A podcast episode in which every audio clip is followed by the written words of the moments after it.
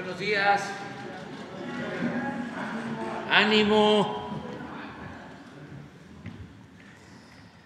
Bueno, pues vamos a informar hoy como lo hacemos los jueves.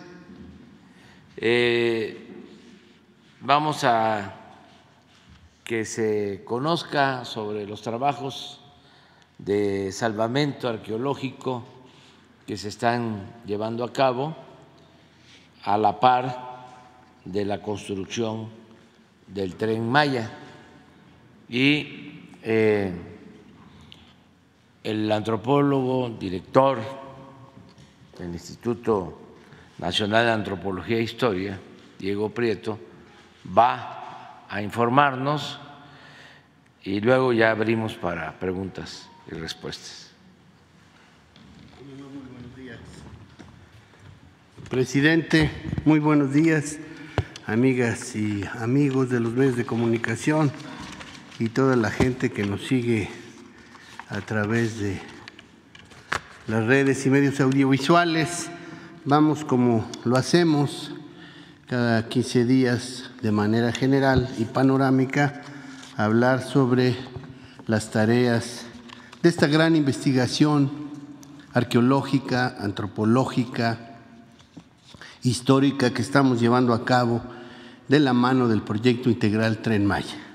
Como ustedes saben y les hemos dicho, aquí tenemos dos componentes básicos. Uno es el salvamento arqueológico, que representa la necesidad de ir registrando, analizando, recuperando, restaurando en la medida de lo posible y preservando eh, los materiales y la información arqueológica que va surgiendo de la mano de las obras, no solo en los derechos de vía, sino también en las obras complementarias, las obras adyacentes de este gran proyecto. Y el otro componente que es el programa de mejoramiento de zonas arqueológicas. en lo que respecta al salvamento arqueológico, eh, como ustedes saben, ya hemos otorgado el visto bueno al 100% de la superficie de los derechos de vía para que la obra avance de los tramos 1 al 7. No es cierto que se haya descuidado el patrimonio arqueológico en todos los tramos eh, y de manera más reciente, obviamente en los tramos 5, 6 y 7 hemos sido muy cuidadosos de compaginar el avance de la obra pública con el cuidado, la recuperación y el registro de los datos arqueológicos que podemos ir recuperando. Eh, al 24 de agosto llevamos eh, registros de 54.232 bienes inmuebles de diferente carácter. Pueden ser unidades habitacionales, cimentaciones de edificios, casas u otras construcciones, pero también plazuelas, palacios, templos, edificios abovedados, plazas, caminos blancos o sacbé, una gran cantidad de albarradas que delimitaban eh, predios, sobre todo en la zona norte y oriente de la península. Un millón doscientos mil siete fragmentos de cerámica que han podido recuperarse. Obviamente todos ellos tienen que ser registrados, limpiados y reconocidos para ir estableciendo tipologías, frecuencias y otras consideraciones analíticas que nos permiten conocer densidades, intercambios, movimientos migratorios y configuraciones estilísticas. 1925 bienes muebles de diferente carácter, pueden ser metates, pueden ser instrumentos de lítica, pueden ser objetos de cerámica. Como ustedes ven, se ha incrementado mucho dentro de este universo de 1925 bienes muebles, las piezas que se encuentran en restauración, porque en la medida en que disminuye la intensidad del trabajo de campo, tenemos más personal, sobre todo restauradoras y restauradores, en la restauración de piezas que ahora son 1.339, que o ya fueron restauradas o están en procesos que a veces pueden tardar mucho tiempo. 646 enterramientos humanos, osamentas que están vinculadas frecuentemente con ofrendas que forman parte de las costumbres funerarias de los pueblos, las culturas que correspondieron fundamentalmente al gran tronco civilizatorio maya y 2.252 bienes naturales asociados a la presencia de grupos humanos que acreditan también que dentro de nuestro trabajo arqueológico vamos muy de la mano con la tarea de preservar los contextos naturales. Eh, en cuanto al programa de mejoramiento de zonas arqueológicas, seguimos avanzando. Estamos trabajando en 27 eh, zonas arqueológicas y dos más que están atendidas sobre todo para tareas de consolidación y, restauración de los elementos arquitectónicos. Ahí se describe de manera general cuántas son las zonas arqueológicas por cada uno de los estados de la República. Si son tan amables de pasar la siguiente lámina, siempre tratamos de ir presentando hallazgos relevantes. Resulta que el lunes les platicábamos que habíamos tenido que buscar un camino alternativo para llegar a Chichen Viejo o serie inicial un área que constituye, como quien dice, la primer ciudad antes de la erección de la ciudad que ahora conocemos y en la construcción de ese camino alternativo, siempre en las dificultades hay oportunidades, encontramos esta interesante pieza que tiene evocaciones a la figura maya tolteca de un Atlante, pero también tiene un rostro muy sugerente que vincula estilísticamente ese rostro con evocaciones huastecas. Y como solemos hacer también, cada 15 días vamos a presentar ahora un video que habla de la historia de los hallazgos arqueológicos en Palenque, Chiapas. Adelante.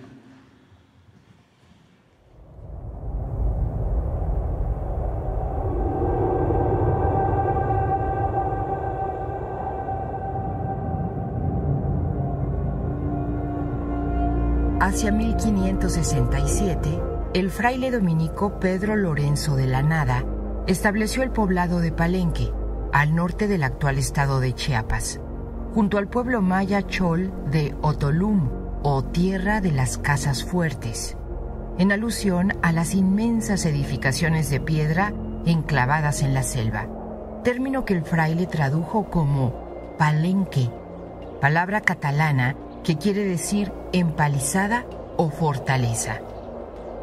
Desde entonces se tuvo noticia de las ruinas de Palenque, lugar lleno de misterios, donde en 1787 se llevó a cabo una primera exploración de carácter arqueológico comandada por el capitán novohispano Antonio del Río, acompañado del dibujante Ricardo Armendaris, que se ocupó de hacer un levantamiento gráfico de algunos edificios y lápidas del asombroso lugar.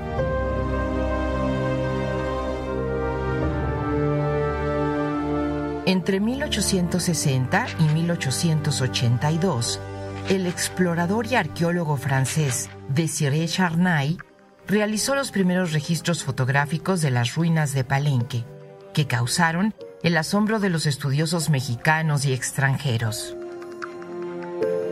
y en 1922 Franz Blom acudió al lugar contratado por Manuel Gamio para coordinar los primeros trabajos arqueológicos sistemáticos del sitio. Desde entonces se empezaba a develar el misterio de la antigua Lacamha, que junto con Tikal, Calakmul, Yaxchilán y Toniná fue uno de los centros más poderosos del periodo denominado por los arqueólogos como Clásico Maya entre los siglos 4 al 9 de nuestra era.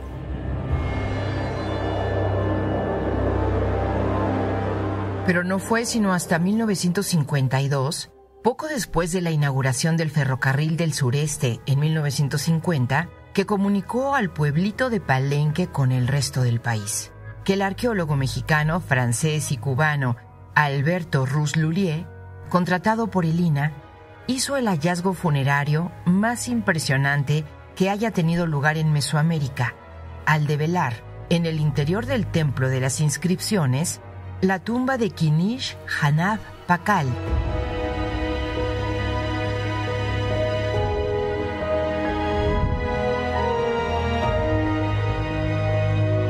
quien gobernó el señorío maya de Bacal, lugar del hueso, entre los años 615 y 683.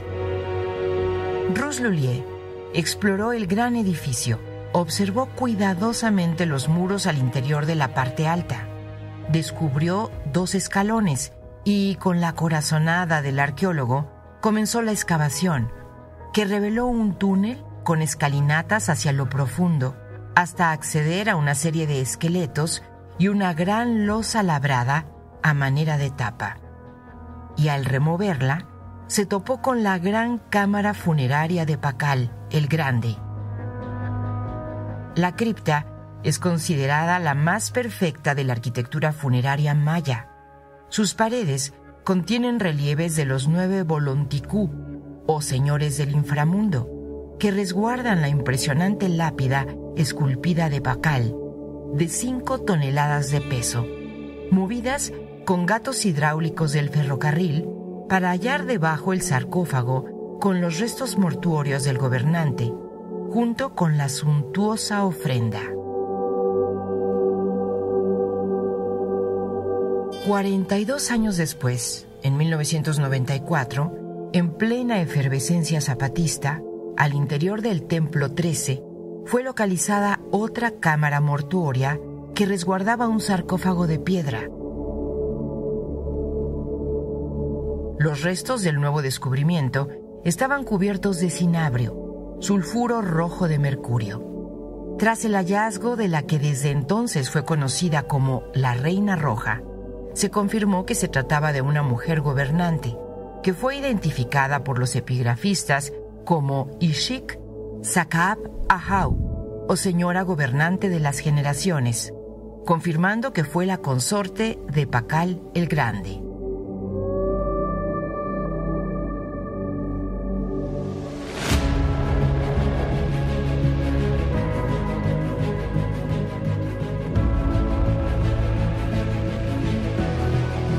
Pero las tierras de la Kamha aún tenían y tienen sorprendentes revelaciones que ofrecer. En 2018, nuevos rostros emergieron, ahora del centro de la urbe, en el palacio. Ahí fue localizado un adorno nasal tallado en hueso humano, propio de gobernantes o sacerdotes.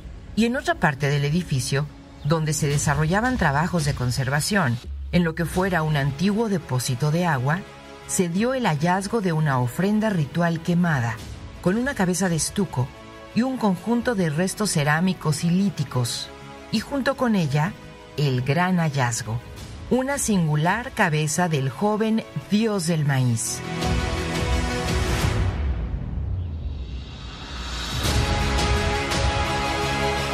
Poco más tarde, una vez más, el transporte ferroviario ha vuelto a favorecer los hallazgos arqueológicos.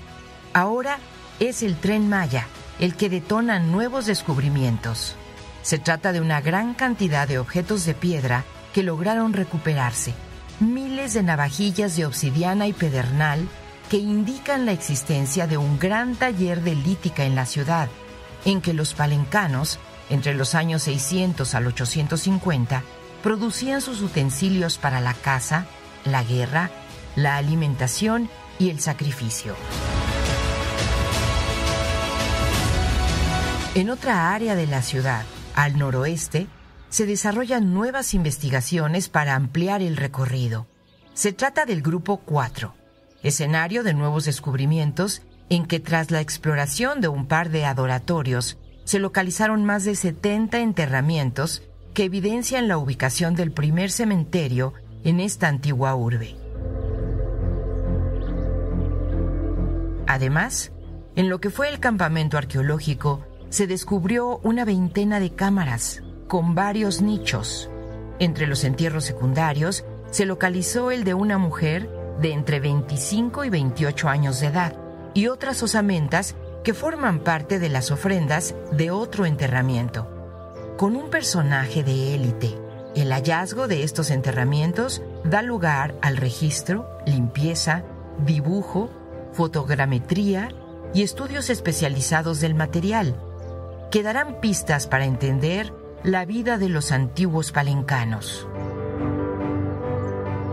Y hacia el sureste de la ciudad, los trabajos dedicados a la estabilización del basamento y cubierta del Templo de la Cruz Foliada permitieron que los arqueólogos confirmaran que el edificio es anterior al año 600 y pudieran localizar una ofrenda arquitectónica consistente en dos vasijas bajo la escalera principal, una de ellas con los restos de dos bebés, quizás como símbolo de la vida floreciente.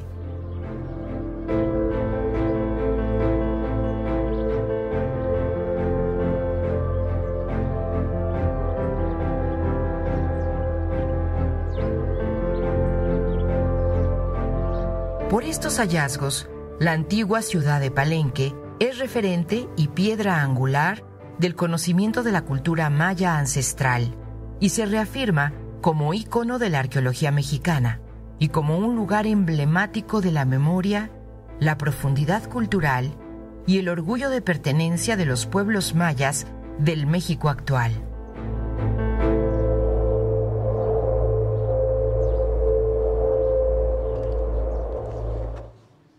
Muchas gracias.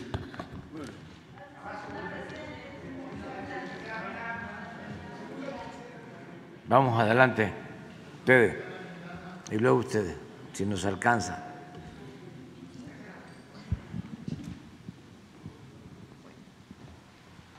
Buenos días, presidente. Mirza Uribe, Sinaloa. Eh, gracias por darme la palabra. El día de ayer estaba usted platicando algo sobre, nos estaba comentando sobre los medios, sobre su vida, sobre su, su historia, todo eso, que en muchas ocasiones, o a la gente a veces estamos así, nos llena. Yo tuve una vivencia cuando usted inició allá en Sinaloa, cuando fue a la campaña con Felipe Calderón, ahí lo conocí en persona, en el 2006, 2005, en la campaña César. Recuerdo que ahí estuve y, y como directora de noticias desde el 2002 con mi marido que me lo dejó ahí el, el, programa de la Gaceta del Aire. Desde, estuve en Culiacán, me tocó estar en, en, su rueda de prensa y recuerdo que transmití toda la rueda de prensa. En Mochis, en Sinaloa más que nada, y en Mochis el machismo siempre, entre los colegas allá es muy difícil. Como única mujer fue muy difícil para mí iniciarlo. No me importó, no me importó y estuve ahí con la cuestión de la rueda de prensa de usted y de ahí eh, el lacra, bueno, de esa manera. Desde, se fue a Mazatlán, eh, se me quedó viendo Heriberto Feliz, estaba ahí con, se quedaba viendo así. Yo voy a Mochis, va para Mochis el hombre. Y me fui. Llegando allá, usted estuvo por la calle Obregón, por aquel lado en los Mochis, en el templete y decidí que mi noticiero se fuera para allá. Recuerdo, pues fue muy mal esos años a mí. Fue una situación que no soportaron allá, machistas antes que nada, y, y, también pues otros radiodifusores. Yo fui radiodifusora por herencia, por mi marido, dos radios, pero desgraciadamente Grupo México y, y Grupo IR de aquí, pues con muchas cosas, abusos y todo eso me quedé en un problema fuerte, sola, sin quien me ayudara, con dos niñas chiquitas.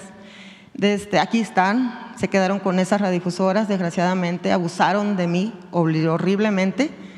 Eh, después hice investigaciones como se pudo. La cuestión aquí es que siempre he sido rebelde yo y no me importó.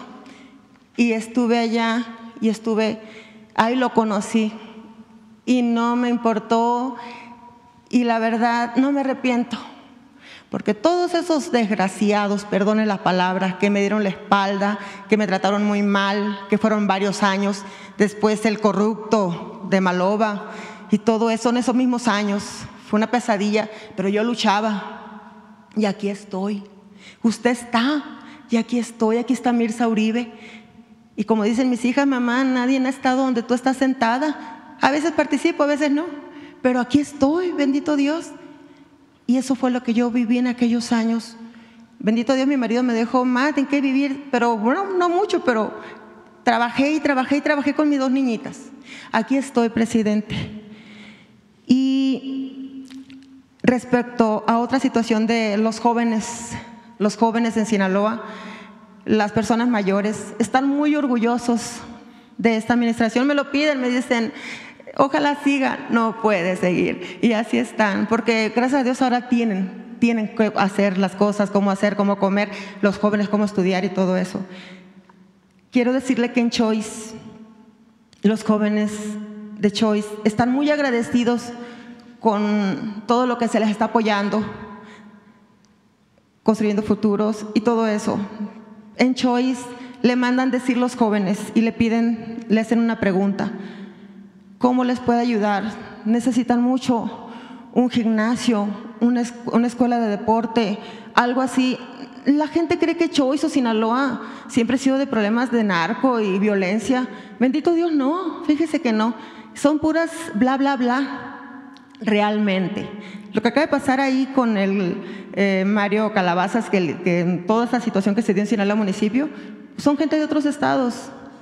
Sinaloa ha estado tranquilo, ha sido tranquilo. Y allá los jóvenes necesitan ayuda.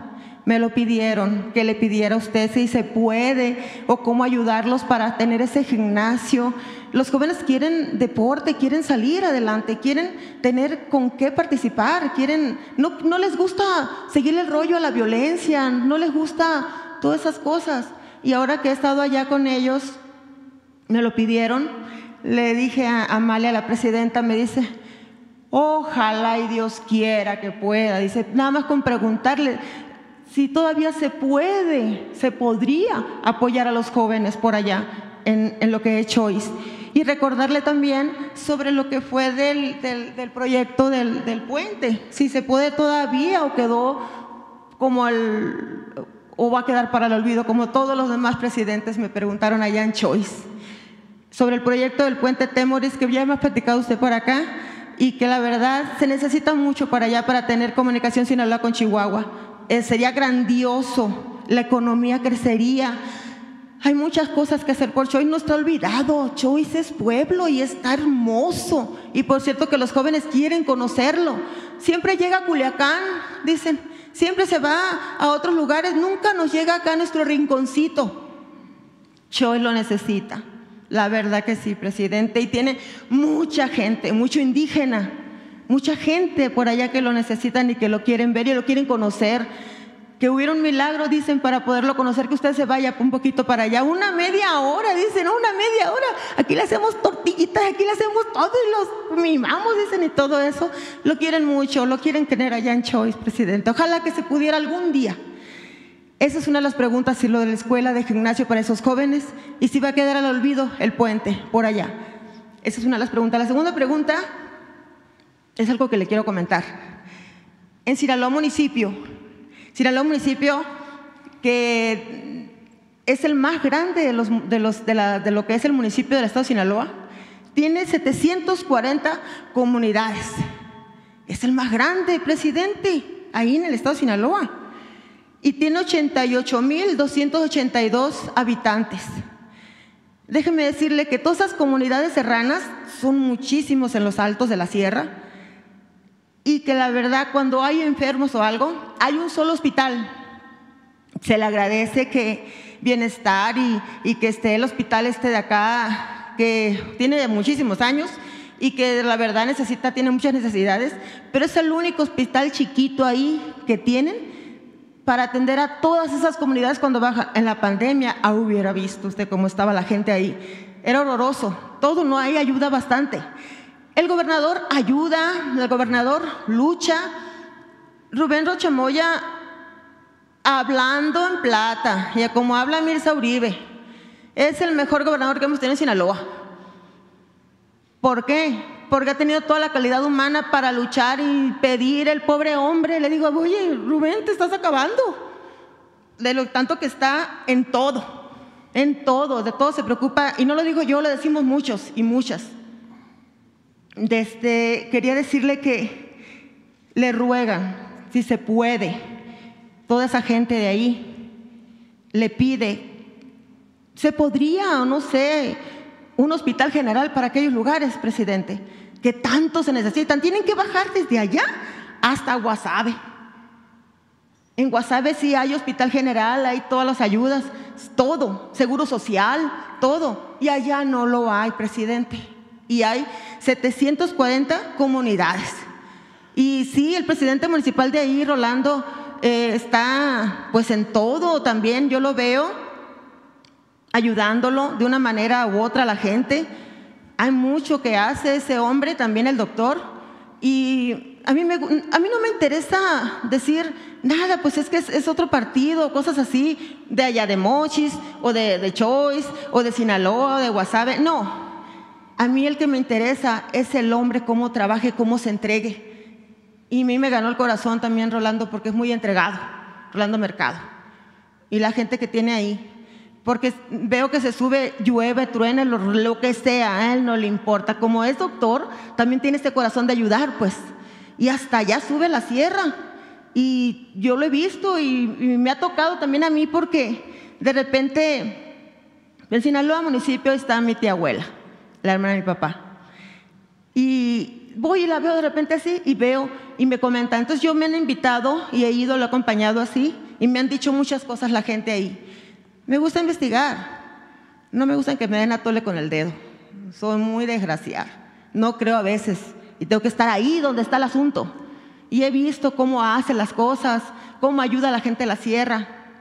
Y pues, ¿qué podría pedirle? Que la gente está pidiendo con urgencias un hospital general, presidente, para aquellos lugares, porque la gente pues es muy humilde. Y allá dicen que la violencia, que ahí estuvo toda esa balacera, todas esas cosas, fue en gente que entraron de otros lugares, presidente.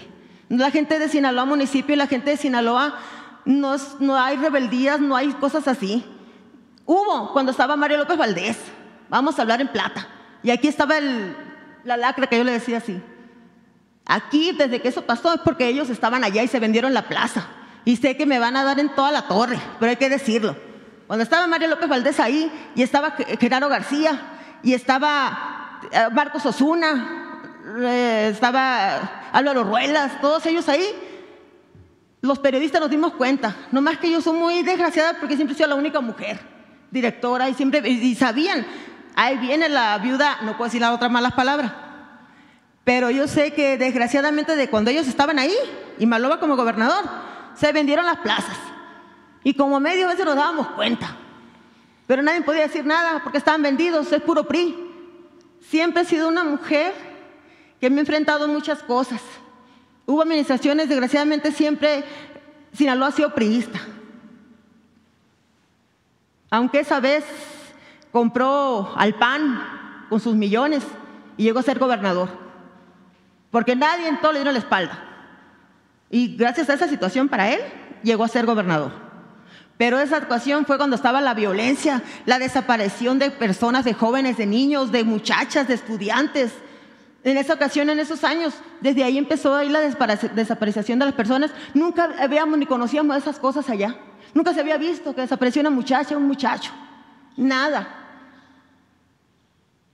Llegó Quirino, medio sangoloteada la cosa en esa situación. Pero dejó a la víbora chillando, Maloba. Llega Rubén y le pone el cascabel al gato.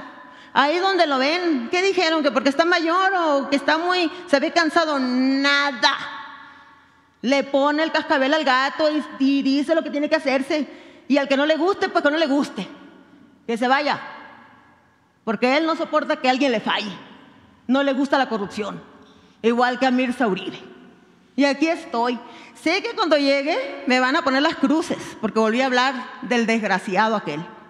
Pero es necesario que lo sepa. Y pues, como le digo, el partido a mí no me interesa hablar de los partidos. Me interesa el hombre, la mujer. Y allá en Sinaloa la necesitan mucho, pero mucho para un hospital. Y en Choice, los jóvenes que lo adoran. ¿Por qué? Porque primera vez tienen cómo estudiar, cómo comprar sus cosas. Hay unos que no conocían ni mochis. No bajaban. ¿Con qué recurso? O le decían, siembra mota, Vamos a hablar en claro. No había dinero o se iban para el otro lado. Ahora no, ahora siguen estudiando, tienen sus becas, los jóvenes universitarios, los de la prepa, los de las secundarias. Antes decían, nos vamos a ir de mojado, nomás crecemos. No, ahora no. Y quieren deporte, les gusta mucho el deporte, el box, todo eso. Zorrita, sabiendo que los jóvenes quieren allá el, el, el, el box, el deporte, el cochul, los, campeones mundiales han ido a visitar allá, porque yo les he dicho, mochis, plebes, acompáñenme. Vamos para allá para que los vean los muchachos. La presidenta los recibió, hicieron una cosa, un evento de voz, pero no tienen cómo. Apenas los mismos campeones le llevaron unas cosas para improvisar. No tienen lugar. Entonces descubrió la presidenta, le digo, hay que buscar un lugar, hay que buscar unas cosas para que luche por algo así. Y sí localizaron un lugar. Los planos se los entregué acá a vocería ya lo tienen acá en, prensa, unos planos. Y también le mandaron los planos para el hospital general, ya hay lugar. Solamente desean, están con la mano pidiendo, ruegan por un hospital a gente. Esas son mis, mis preguntas, presidente. Y gracias. Me regreso a Mochis hoy. Mis hijas me necesitan. Y le agradezco mucho. Y es un orgullo estar aquí. No me arrepiento de todas las cosas que viví en el pasado, como periodista, como mujer, como luchona. Estoy orgullosa de mí. Me siento orgullosa. Y quiero decirle que, no sé, el 12 de octubre cumplimos 59 años del noticiero que me dejó mi marido. Ojalá venga, como cada año. Ojalá que se me logre venir porque como más deseo en esta vida ser abuela, quiero dedicarme a mis hijas y a mis nietos. Acabamos de pasar por una pérdida hace 15 días del primer nieto. Y hoy me tengo que ir, dije, si participo o no participo, mami, me voy para allá, le dije. Aquí estoy, presidente, y le agradezco mucho su tiempo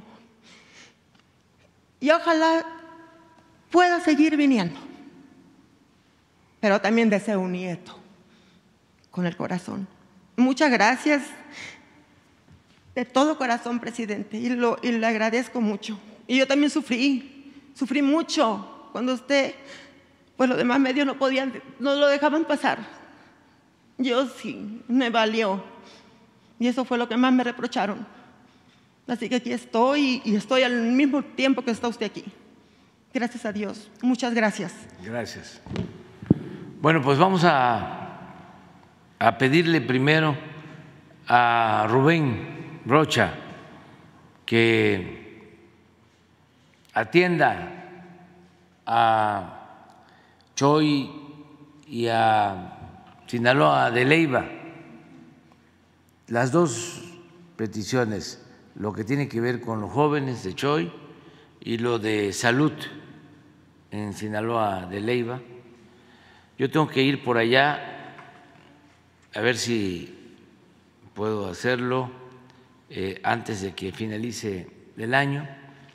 Vamos a inaugurar un camino que construimos por toda la sierra de Badiraguato hasta Guadalupe y Calvo, Chihuahua desde Sinaloa a Chihuahua, y luego otro que ya terminamos también, de Tamazula, Durango, a Canelas, también en Durango, y otro que estamos construyendo, vamos a terminarlo el año próximo, ya está la terracería, falta la pavimentación de Sinaloa a Tayoltita, en Durango. Entonces vamos a ir a inaugurar esos caminos y a lo mejor vamos también a esa zona.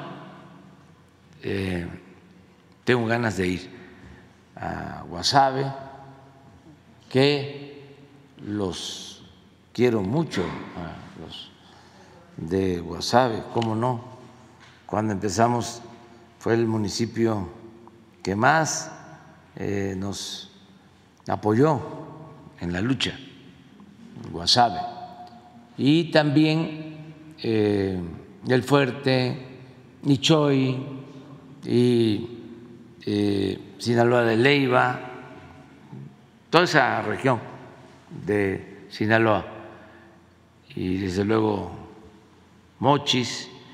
Vamos a, a ver cómo hacemos un recorrido, una gira, y le voy a pedir a Rubén que vaya primero.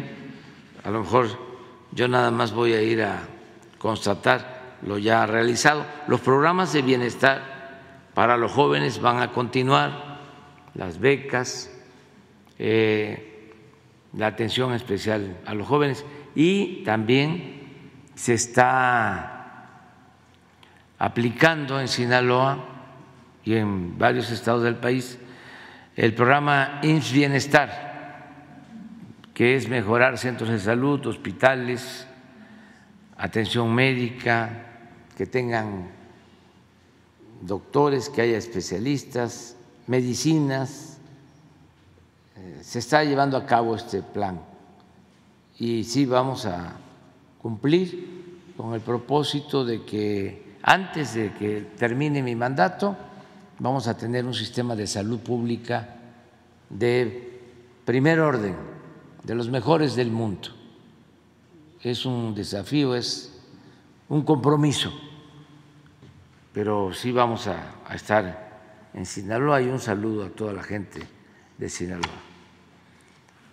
Adelante. Gracias, presidente. Buenos días. Judith Sánchez Reyes de Perspectivas MX. Hace unas horas, eh, Carla Quintana presentó su renuncia como comisionada nacional de búsqueda de personas y en la carta eh, refiere que esta decisión se da por el actual contexto. Quisiera preguntarle si ya tiene usted en mente quién podrá ser nombrada en su lugar. En este sentido, también preguntarle cómo va la actualización del censo de personas desaparecidas en el país y eh, justamente, pues hablando de personas desaparecidas, preguntarle si hay nuevos indicios en la investigación en el caso de los cinco jóvenes desaparecidos en Lagos de Moreno, si la Fiscalía General de la República atraerá justamente este caso.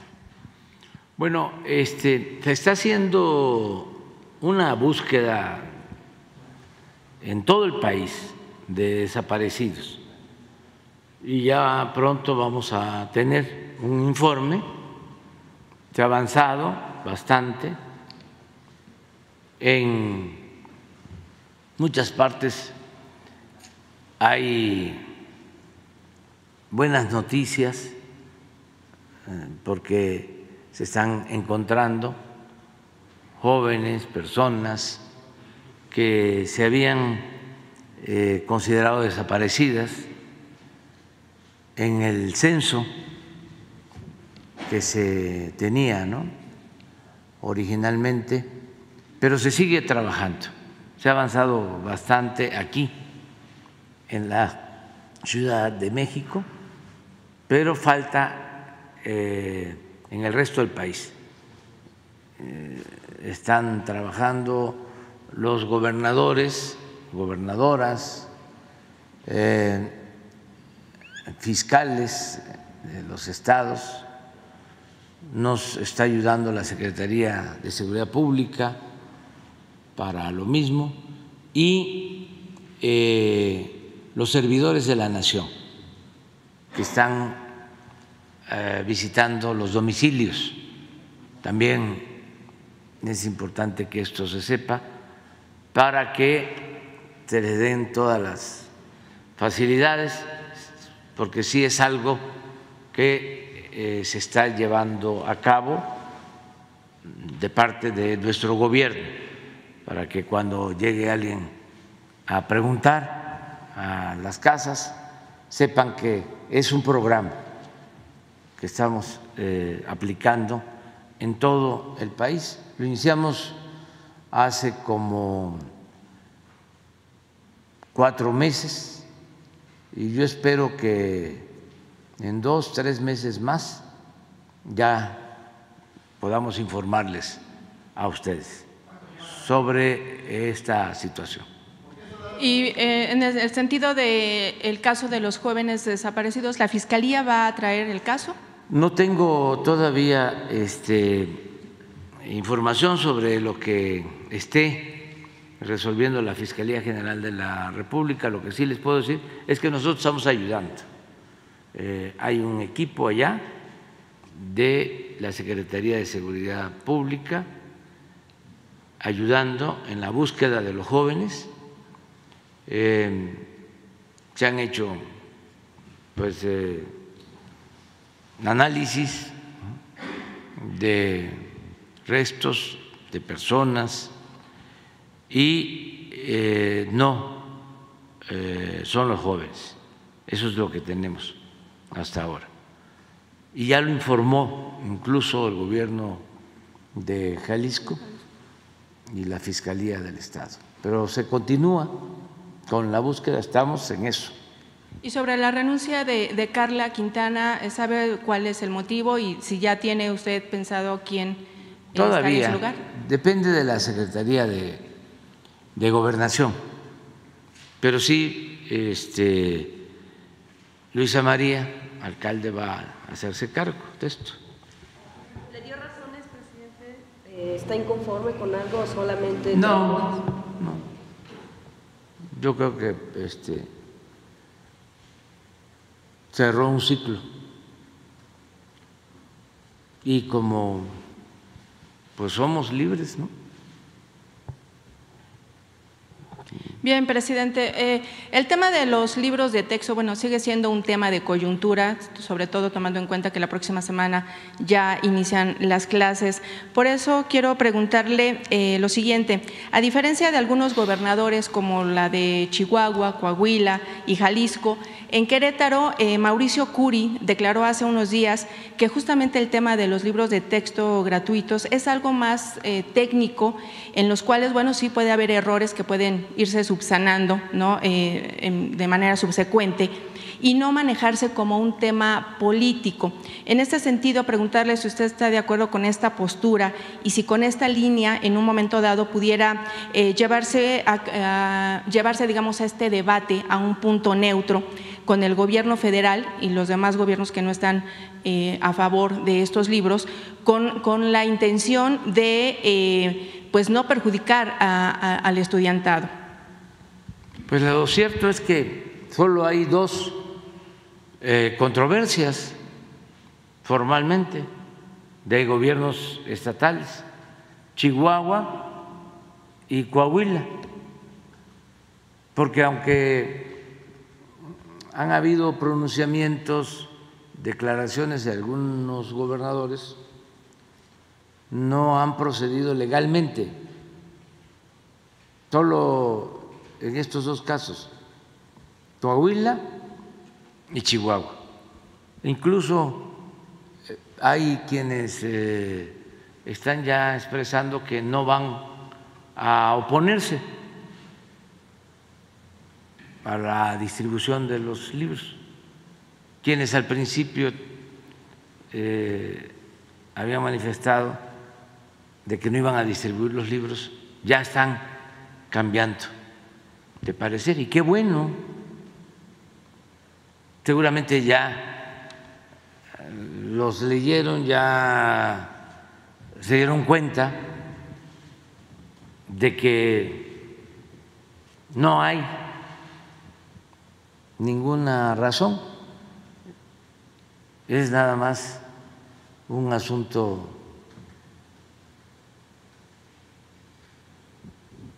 dogmático que tiene que ver con el fanatismo conservador y dogmático porque no tiene nada que ver con la realidad.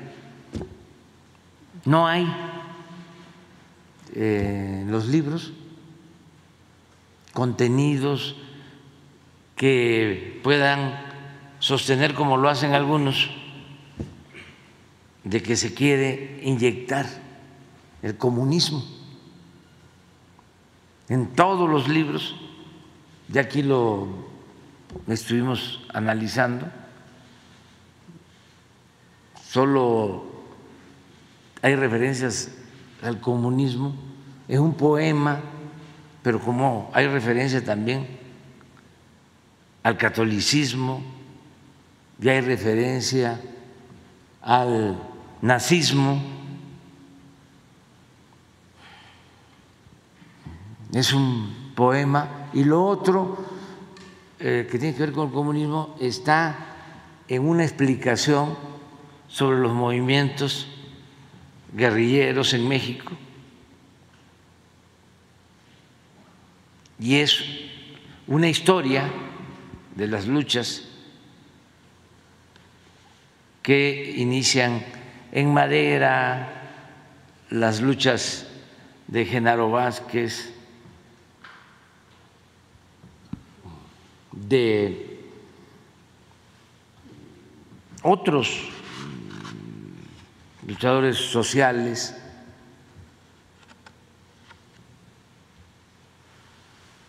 pero no hay nada. Además, ese libro que hace un recuento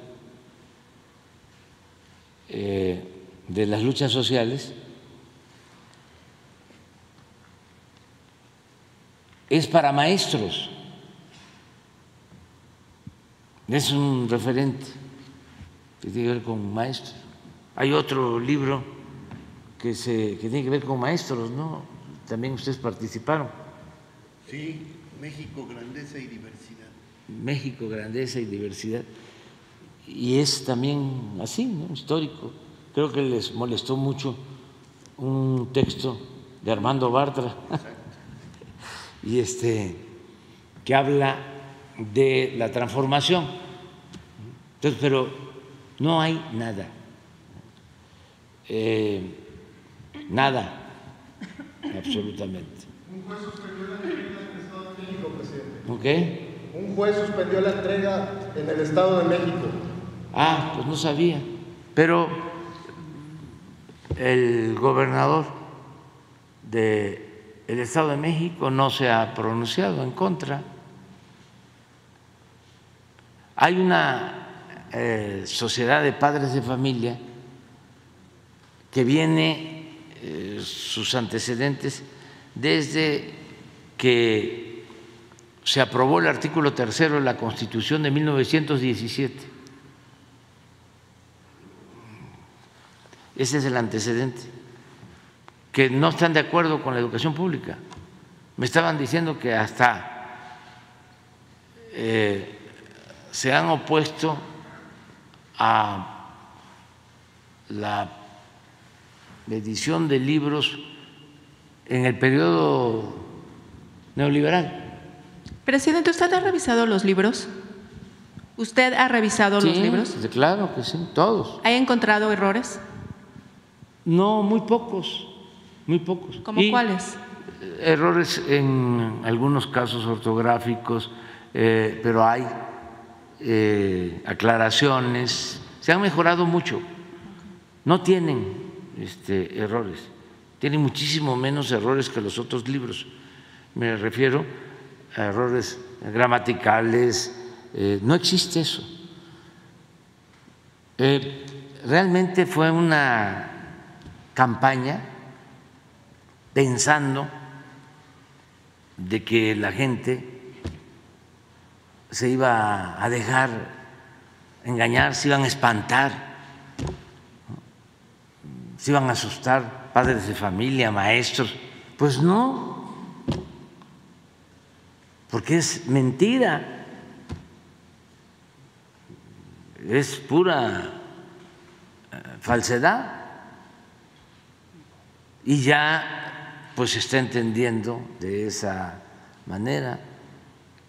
Eh, estaba tratando de acordar, porque ya les he dicho de que el post-COVID, pues a veces eh, me hace que uno no tenga buena memoria o que la memoria esté corta, pero eh, hablaba yo de los guerrilleros, está, dice, ¿quién?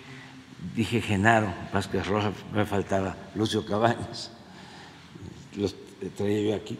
Bueno, pues ellos están en la galería aquí que, eh, de una de las salas más importantes del palacio que este, instalamos. Algunos que me acompañaron una vez, eh, pues ahí están los retratos. De, llamamos la sala Daniel Cabrera, que para mí es uno de los mejores, si no el mejor periodista que ha habido en México, así como Zarco, y los Flores Magón, y otros. Daniel Cabrera eh, era el director del periódico El Hijo del Aguizote, y así se llama la sala, que era un espacio impactado, vamos a decir, no así como este sino ya de más actualidad, que tenía el Estado Mayor Presidencial. Entonces, sí, sí, les vamos a invitar. Y esa sala es Daniel Cabrera y los olvidados, porque hay muchísimos héroes y heroínas anónimos, y ahí están todos. Ahí están los líderes del 68, ahí están. Eh, los dirigentes por la democracia, el ingeniero Alberto, ahí está Salvador Nava, ahí está Monsiváis, pero ahí está Elena Garro, ahí, está Valentín Campa, ahí está Otón Salazar, ahí está Rafael Galván ahí está Genaro Vázquez, o sea, todos. ¿Y por qué se oculta eso? ¿Por qué lo vamos a ocultar? Además, los maestros tienen que tener todos esos elementos. Sí existe pues una historia en donde eh, no se habla mucho de los Flores Magón, no se habla mucho de estos dirigentes sociales que lucharon y tomaron las armas porque eh, estaban cerrados los espacios, no había posibilidad de participar de manera democrática, lo que había era represión y asesinatos. Pues cómo no vamos a contar lo del 68, lo de mm, la represión de los jóvenes. Entonces todo eso tiene que estar en los libros y para maestros.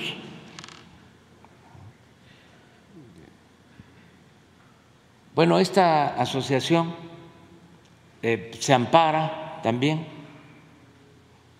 que tiene como antecedente pues, eh, pertenecer a grupos conservadores del país. Y me piden una entrevista, otra asociación de padres de familia, pensando que son los más conservadores. Pues no, resulta que hay una asociación de padres de familia que están a favor de los libros de texto, que quieren este, entrevistarse conmigo para expresar que están, eh, pues, porque se entreguen los libros a los niños, a los estudiantes. Vamos a esperar a ver qué resuelve el ministro Aguilar, el que entrega amparos eh, en horas, este, en horas entrega amparos, nada más que los otros asuntos los guarda, los tarda un poquito, no mucho. Eh, lo que tiene que ver con eh, el pago de impuestos. ¿Cómo? Fue lo que propuso ayer este ministro Monreal. No. Una supuesta destitución por no cumplir un, eh, laudo judicial. No sé si vio usted esa nota el día de ayer. No, no. ¿Cómo? Pero. Hubo un proyecto para destitución a gente. Ah, ¿me va a destituir? Ah.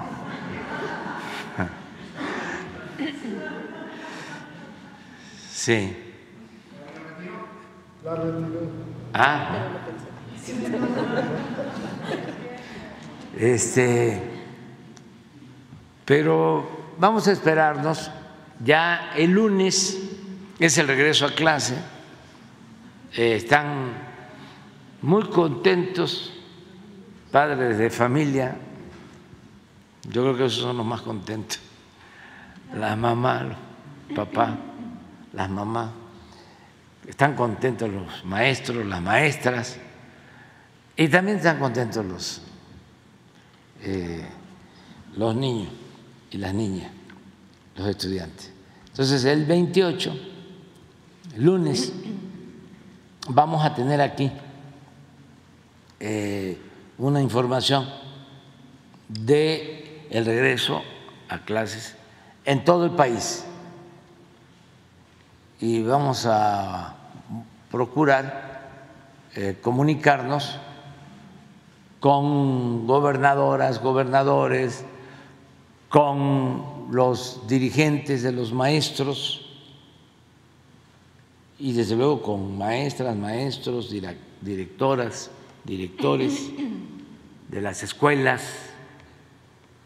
Y ahí les vamos a preguntar sobre los libros también, si ya tienen los, los libros. Esto para el lunes. Bien, presidente. Eh, en otro tema, tomando en cuenta este ambiente político en el que muchos personajes, bueno, pues ya están manifestando su intención para eh, buscar algún cargo de elección popular en el próximo año, hay otros que buscan impulsar algunos perfiles y es que eh, desde hace algunas semanas en Morelos está la versión de que el exgobernador Graco Ramírez busca, bueno, que la senadora Lucy Mesa sea la precandidata a la gubernatura de esta entidad. Y aunque la propia legisladora, bueno, se ha deslindado, pues se sabe justamente de esta relación que hubo con, con Graco Ramírez hace, hace unos años y justo por esto eh, voces al interior de este partido de Morena, allá en Morelos, bueno, pues dicen que no sería una buena opción y que en un momento dado esto pudiera llevar a que perdieran la gubernatura. Eh, ¿Usted como parte de este partido político eh, difiere o está a favor de este, de este punto de vista? ¿Qué es lo que está pasando también en, en, en Morena? A, nivel nacional y a nivel estatal, como en este caso, porque pues se está viendo que hay una serie de diferencias entre algunos personajes políticos. Pues no me meto mucho, eh, no opino mucho, todo tiene que ver con la temporada. Como ya vienen las elecciones, pues hay muchos aspirantes, mujeres, hombres, que tienen interés legítimo de ser candidatos. Y en cada estado hay nueve eh, estados donde se va a elegir a gobernadores, gobernadoras, nueve. Entonces, pues hay más de uno. Eh, deben haber tres, cuatro, cinco, seis y en todos los partidos pues como veinte en cada estado. Pero esto es normal. Y eh, pues empiezan a, a cuestionarse ¿no?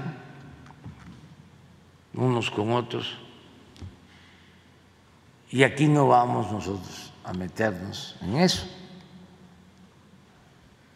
Aquí pues todos eh, tienen derecho y va a ser la gente la que va a decidir. En el caso de Morena hay un método definido, estatutario, que es la realización de encuestas. Entonces, así se resolvió quiénes iban a ser candidatos para gobernadores en los últimos años. Y no hubo problema y le fue bien a Morena con ese método. No es para presumir,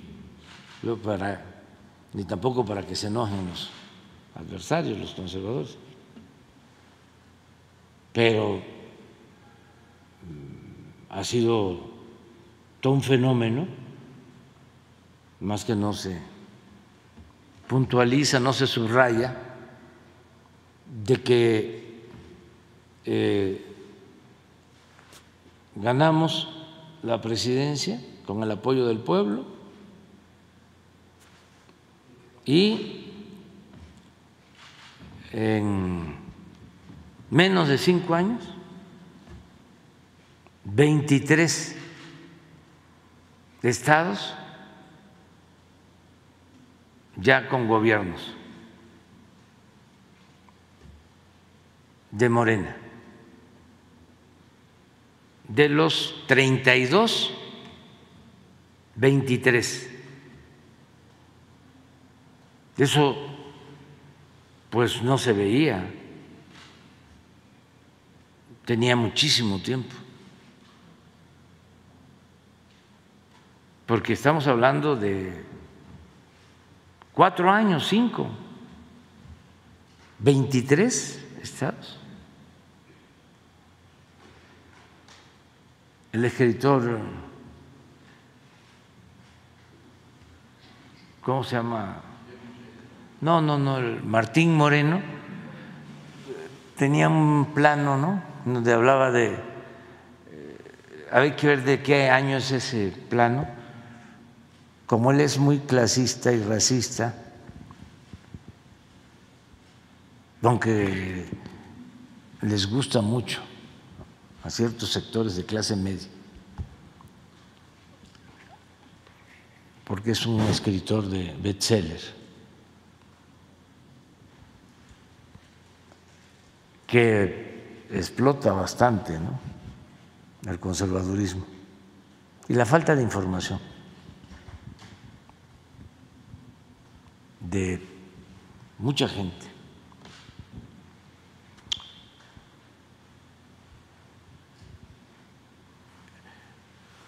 Una vez puso de que en donde hay más analfabetas es donde Morena tiene más eh, presencia.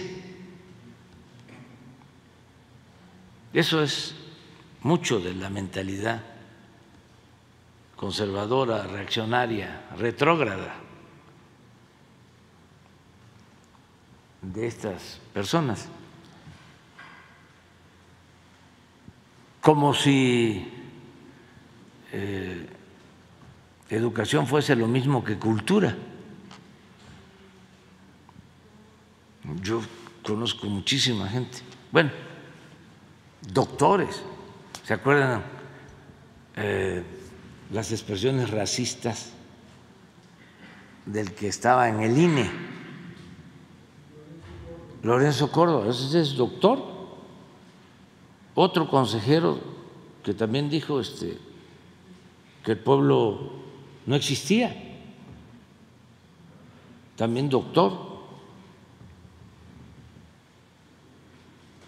Este Moreno, Sheridan, ya lo hemos visto aquí. y pueden eh, tener doctorados en ciencias sociales y también en ciencias naturales. Pueden ser científicos y no tener cultura, porque no es lo mismo.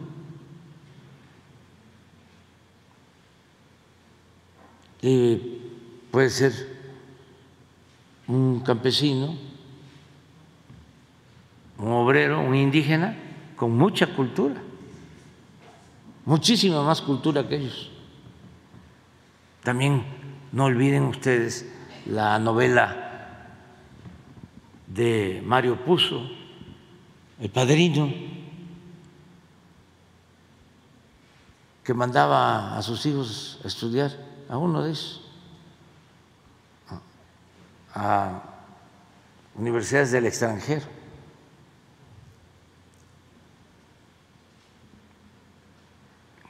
Eso no es garantía de nada.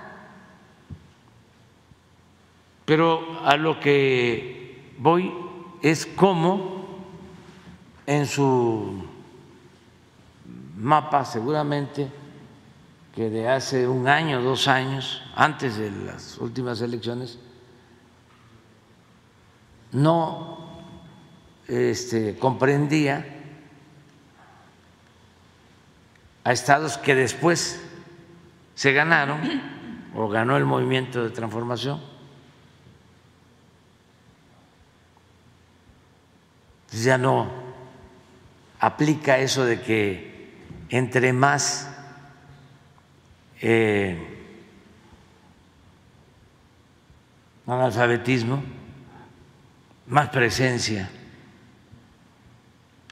de el movimiento de transformación, como si los que están en el movimiento de transformación fuesen eh, ignorantes,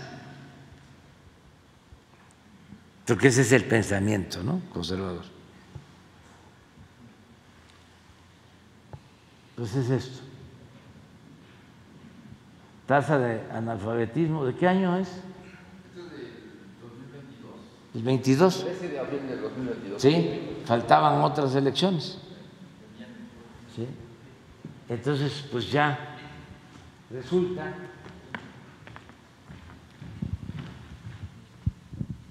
pues todo esto está ya de rojo.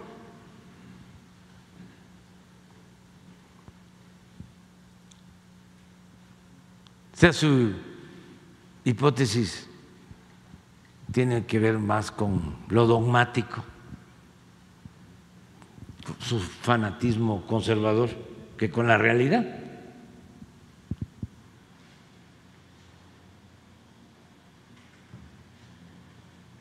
Pero ¿por qué este mapa es anterior? El fenómeno es cómo ha venido creciendo el número de eh, estados gobernados por la oposición. Y si se hacen encuestas, que ya no me voy a meter en eso, pero eh, pues eh,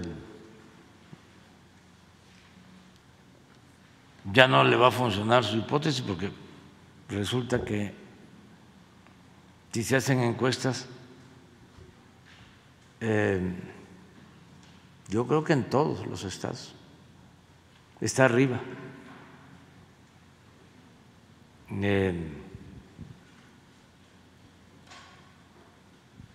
el movimiento de transformación.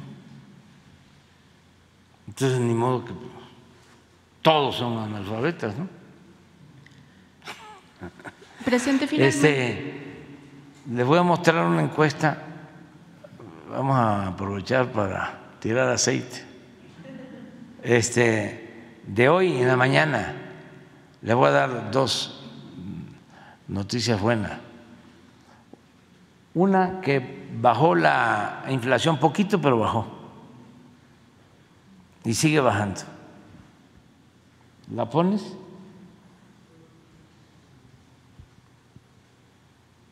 Y eso es muy bueno porque esto significa que eh, hay menos riesgo de carestía y rinde más el ingreso si cuestan menos los alimentos, si cuestan menos las mercancías, no se deteriora el poder de compra, el poder adquisitivo del salario, del ingreso Ahí está, mire. Este es de hoy, ¿no? El dato. Es el de mes de agosto, la primera quincena, 4.67, pero ya va bajando. Y pon la de la encuesta, sale también todos los jueves en la mañana, es una empresa estadounidense que mide en el mundo cómo están los gobernantes.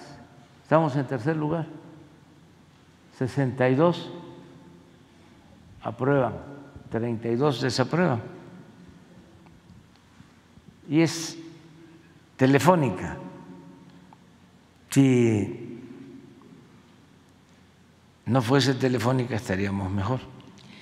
Presidente, finalmente, disculpe, eh, finalmente preguntarle si nos puede compartir el itinerario de lo que será su próximo informe de gobierno el próximo primero de septiembre y cuáles van a ser los temas que usted abordará con sus homólogos de Chile y Colombia también en esa gira de trabajo que realizará en septiembre próximo. Gracias. Bueno, vamos a tener el informe eh, por primera vez en Campeche, en el estado de Campeche, porque es de los estados eh, más olvidados.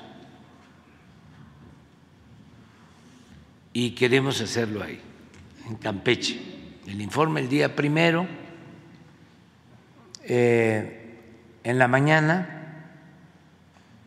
por la tarde se va a entregar al eh, Congreso,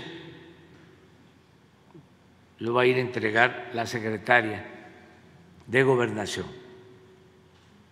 Eh, el informe y todos los anexos. Y yo voy a informar el viernes primero de septiembre en Campeche a las 10 de la mañana. Ya de ahí, bueno, se termina la ceremonia y vamos a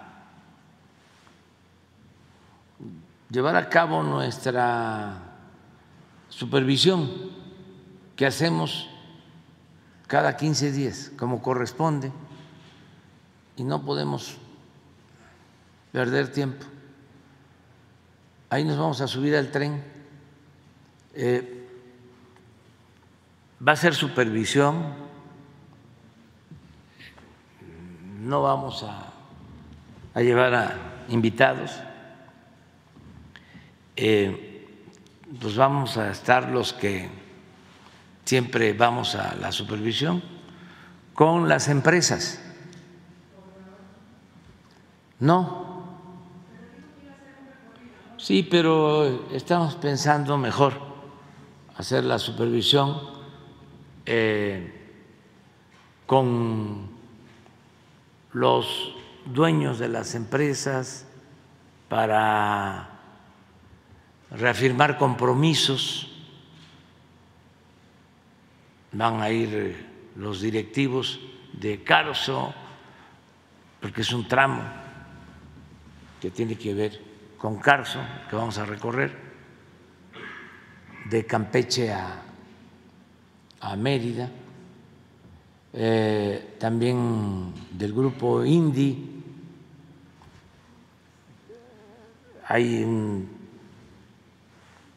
libramiento y la estación de Campeche, que está a cargo del grupo Motangil, y otro tramo de Izamal a Cancún, que está a cargo de ICA van a ir los eh, directivos de estas empresas y los ingenieros que están a cargo del proyecto,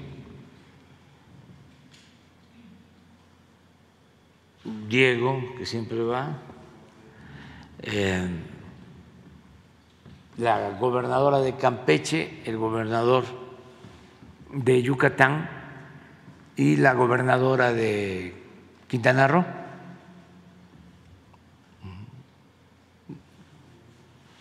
Siempre vamos eh, a hacer esta gira y va a ser eh, de Campeche a Mérida y de Mérida a Cancún al día siguiente, el sábado. El domingo en Cancún vamos a inaugurar la repavimentación con concreto de la avenida Colosio y eh, una glorieta, un distribuidor vial también en Cancún.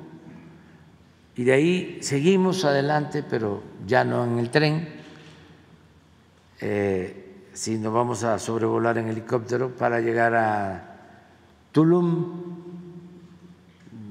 supervisar el tramo de Cancún a Tulum, eh, el aeropuerto de Tulum, que va muy avanzado, ya debe de eh, estar como en el 65% de avance. Ese aeropuerto lo vamos a inaugurar en diciembre,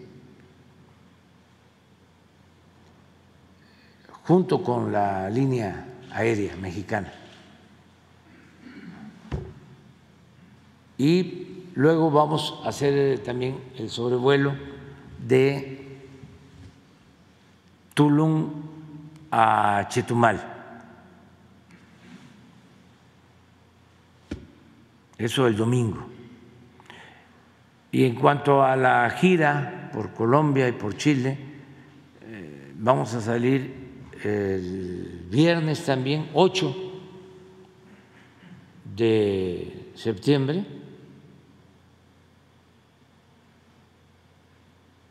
Sí, creo que es 8.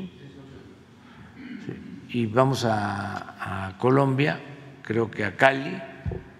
El tema pues es cooperación para el desarrollo entre los dos países y también el tema del narcotráfico, las drogas. Va a haber un encuentro antes, un análisis sobre la problemática del narcotráfico, del consumo de drogas en Colombia se van a reunir con anticipación, ese es el informe que tengo, especialistas de distintas partes y a nosotros nos van a entregar, al presidente Petro y a mí, las conclusiones sobre ese encuentro. Y de ahí voy a, a Santiago de Chile Em, voy a reunirme, es el único acto que tengo, bueno, dos, la ceremonia oficial por los 50 años del golpe de Estado y el doloroso eh, asesinato, aunque se habla de que fue un suicidio, pero en las circunstancias yo diría que fue un asesinato, un crimen vil, lamentable, del presidente Salvador Allende. Estos son 50 años. Eh, aparte de la ceremonia oficial que va a ser, según entiendo, en la moneda, en el Palacio de la Moneda y van a estar otros jefes de Estado, jefes de gobierno, primeros ministros. Aparte de esa ceremonia, yo un día antes me voy a reunir en la casa de México en Chile, en la embajada, y vamos a tener una reunión con todos los que estuvieron eh, en el exilio en ese entonces, que viven ya en Chile, pero que estuvieron en México, porque eh, están muy agradecidos con México. Ya hemos hablado del gran respeto, de la admiración a México por su política exterior, que viene de lejos. Bueno, desde el presidente Juárez, destacadamente en la presidencia del general Cárdenas por la protección a la comunidad judía, por la protección a los españoles que vinieron a refugiarse a México cuando la guerra civil y muchos otros grupos protegidos por la política exterior de México y aplicada de manera eh, muy especial y humana por Cárdenas. Y luego, siempre con gobiernos revolucionarios, como es este caso de eh, eh, la protección a quienes eran perseguidos reprimidos en Chile y también en otros países de América del Sur, cuando las dictaduras y el gobierno de México los protegió, les abrió las puertas de nuestro país, como están abiertas las puertas de México a todos los que buscan refugio, protección, que son perseguidos esa es una política de siempre. En ese entonces era presidente Luis Echeverría y embajador en Chile Martínez Corbalá, Gonzalo Martínez Corbalá de San Luis Potosí. Entonces, a eso voy eh, a Chile y regreso, pues eh, ese mismo día, nada más que por la noche, si no es muy tarde el regreso, pues aquí nos vamos a ver el 12. recorrido que, que, va a hacer usted en el tren Maya de Chetumal a Mérida, había comentado que eh, pues lo íbamos a poder acompañar. Siempre no se va a poder. Ahora no, porque va a ser de supervisión es que eh, no va a ir a 160 kilómetros, porque todavía eh, está en proceso. ¿Se podría, se podría eh, reagendar? Sí, lo vamos a hacer después, sí. Lo que no quiero, ya ven cómo está el reforma. Este, y los programas de radio. Entonces, ni siquiera es por nosotros, ¿no? Pues yo ya estoy acostumbrado, eh, porque no es de ahora, pero las empresas, por ejemplo, Alstom, que es una empresa muy buena, que está haciendo los trenes y que, porque pues todavía está en pruebas, tiene que ir el tren a 60 kilómetros, vaya este, a hacer un reportaje, Lore de Mola, ¿no? De que el tren este, va más despacio que si se fuese a caballo o en Cayuco. Eh, ¿Y por qué? ¿Qué necesidad? Mejor vamos a hacer la supervisión nosotros. ¿Mande? Los medios. No, no, no, no, no. Ahora no les invitamos, pero después sí, sí. Porque si no, ahí en tu radio. No, pues, lo que eh, no eh, sucede, lo inventan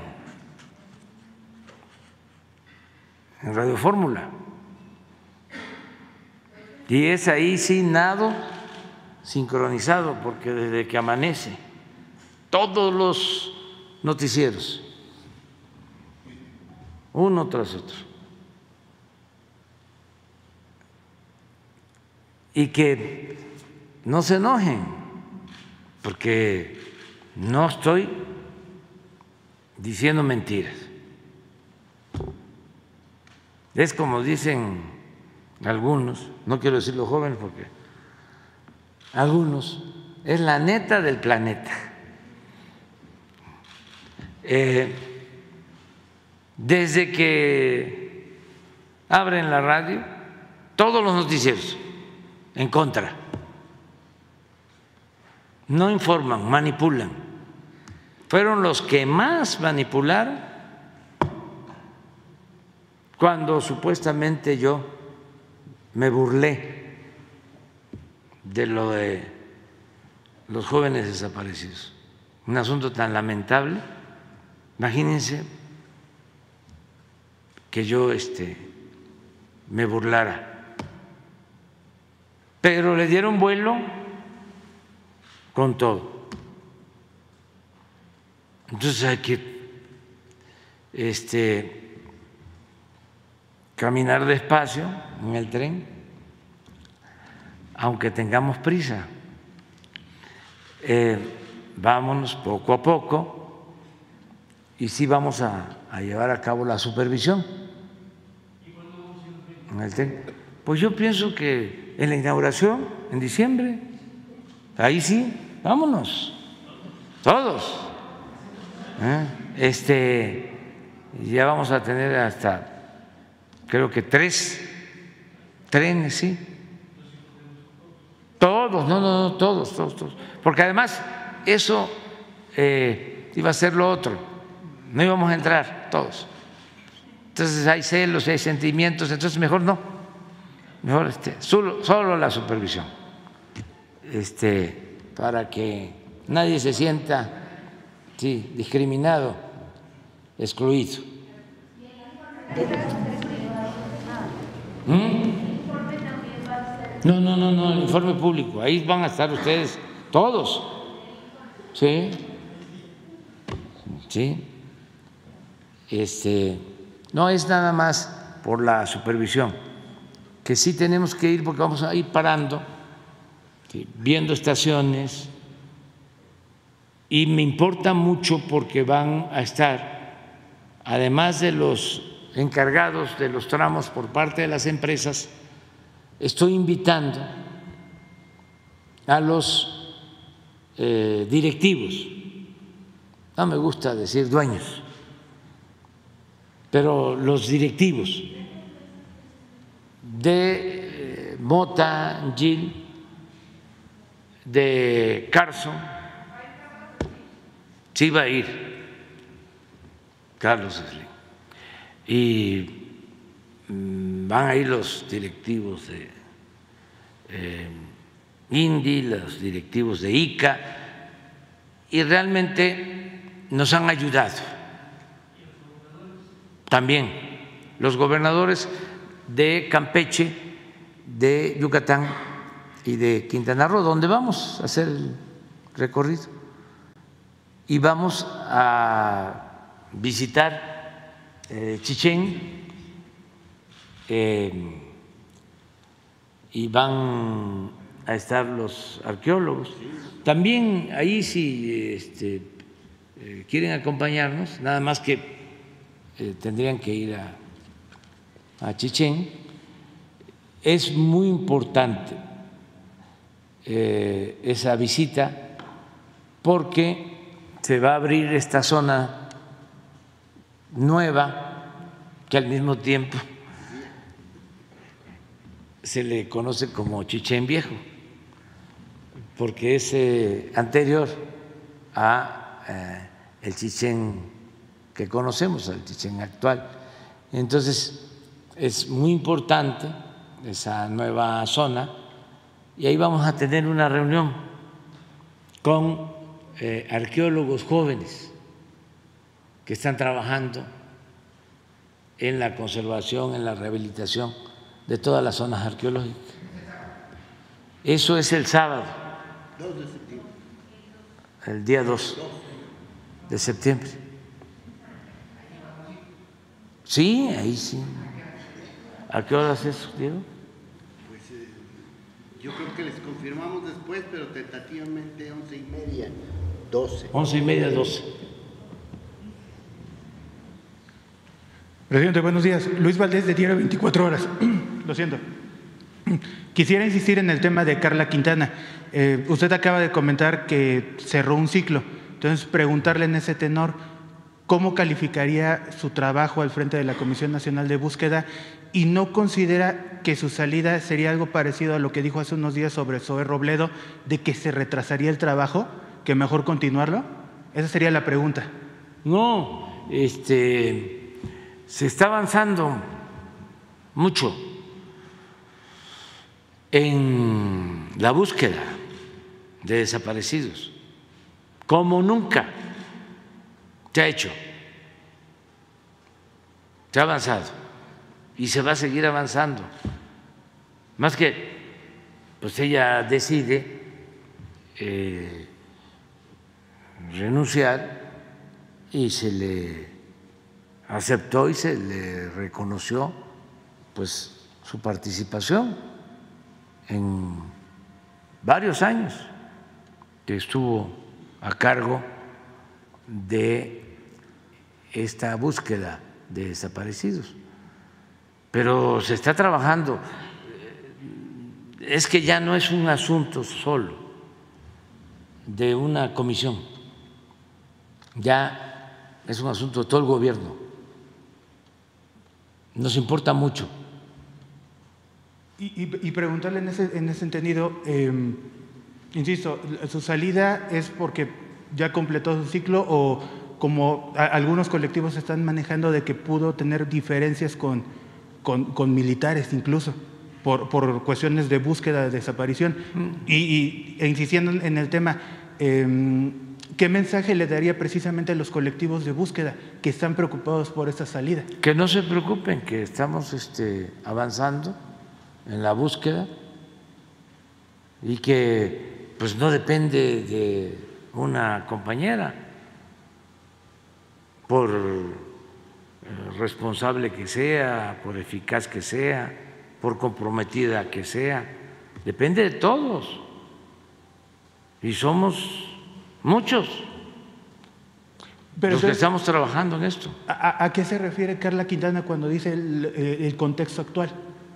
Pues puede ser por el censo o la búsqueda que se está llevando a cabo en todos lados y que están participando mucha gente, muchos. Y, ahora, presidente, eh, con respecto a este censo, ¿Nos podría explicar la metodología? Porque acaba de explicar hace unos momentos que está participando servidores de la Nación, SEGOV, etcétera, eh, pero no mencionó la Comisión Nacional de Búsqueda. También, es lo que, o sea, sí están incluidos. Sí, sí. Ahora, lo que dicen algunos colectivos de búsqueda es que este nuevo censo estaría basado, entre otras cosas, en el censo de, vacunación contra COVID-19. No. ¿Es cierto? No, no, no, no, no. Es que eh, hay muy mala fe de quienes quisieran que eh, se acusara al gobierno de dos cosas. Una, de no estar atendiendo el problema de los desaparecidos. Esa es una. Eso es completamente falso. El gobierno nuestro es el que más se ha dedicado a la búsqueda de desaparecidos. No voy a hablar eh, de lo cuantitativo, porque aquí lo importante es lo cualitativo. Pero el presupuesto que tenemos ahora para la búsqueda de desaparecidos nunca, jamás se había asignado. Nunca. A ver si no tienes este, el presupuesto destinado a la búsqueda de desaparecidos y podamos compararlo. pero entonces... O sea, eh, permíteme, esa es una, porque son muy deshonestos los conservadores y eh, grupos o asociaciones pseudo defensoras de derechos humanos. Es como los pseudoambientalistas que este, no actúan con honestidad y además están vinculados a el conservadurismo. Es como el feminismo. ¿Cómo engañaron? Este, que eh, nosotros no atendíamos eh, los feminicidios y demás, cuando todos los días trabajamos en eso. Y ahí están los resultados. Hace poco vino una señora aquí, igual como vino la señora que no puedo nombrar, con unos este, carteles. Pues esa señora que, bueno, también la anterior y la que acaba de venir, este, que supuestamente a formarme sobre cómo eh, es eh, el movimiento feminista. Sí lo conozco desde hace años, desde que yo estaba en la escuela, y no solo lo conozco, lo practico. Tan es así que no hay un gobernante en México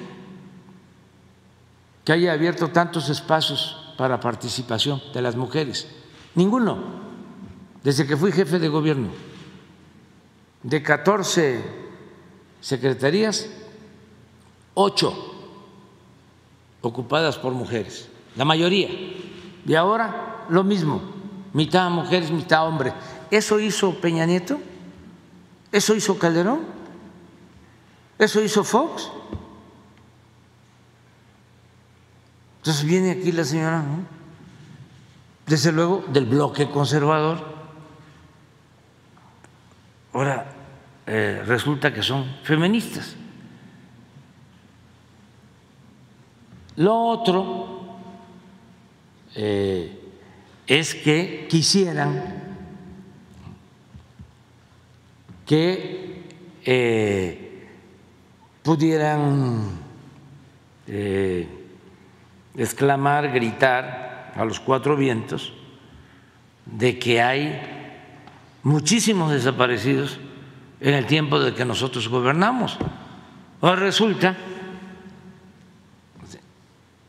de que para estos falsarios hay más desaparecidos ahora que en la época de Calderón.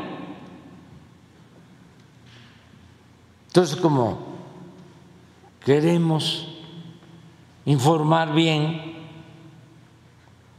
y revisar censos, y es lo que estamos haciendo, y visitar casa por casa, porque ¿qué pasaba? Eh, se registraba un desaparecido, luego aparecía y se mantenía en el censo.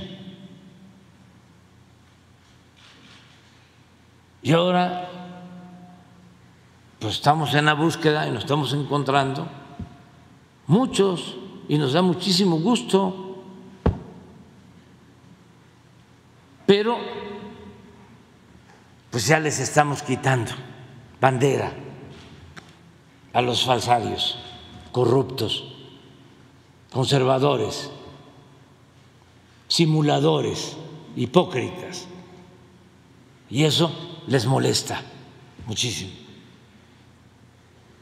Pero nosotros no vamos a quedarnos callados.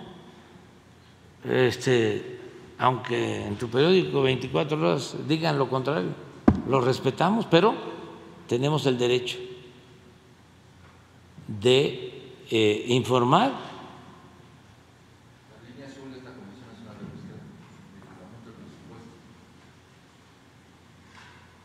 La línea azul. Sí, pero aquí debe estar, ¿no?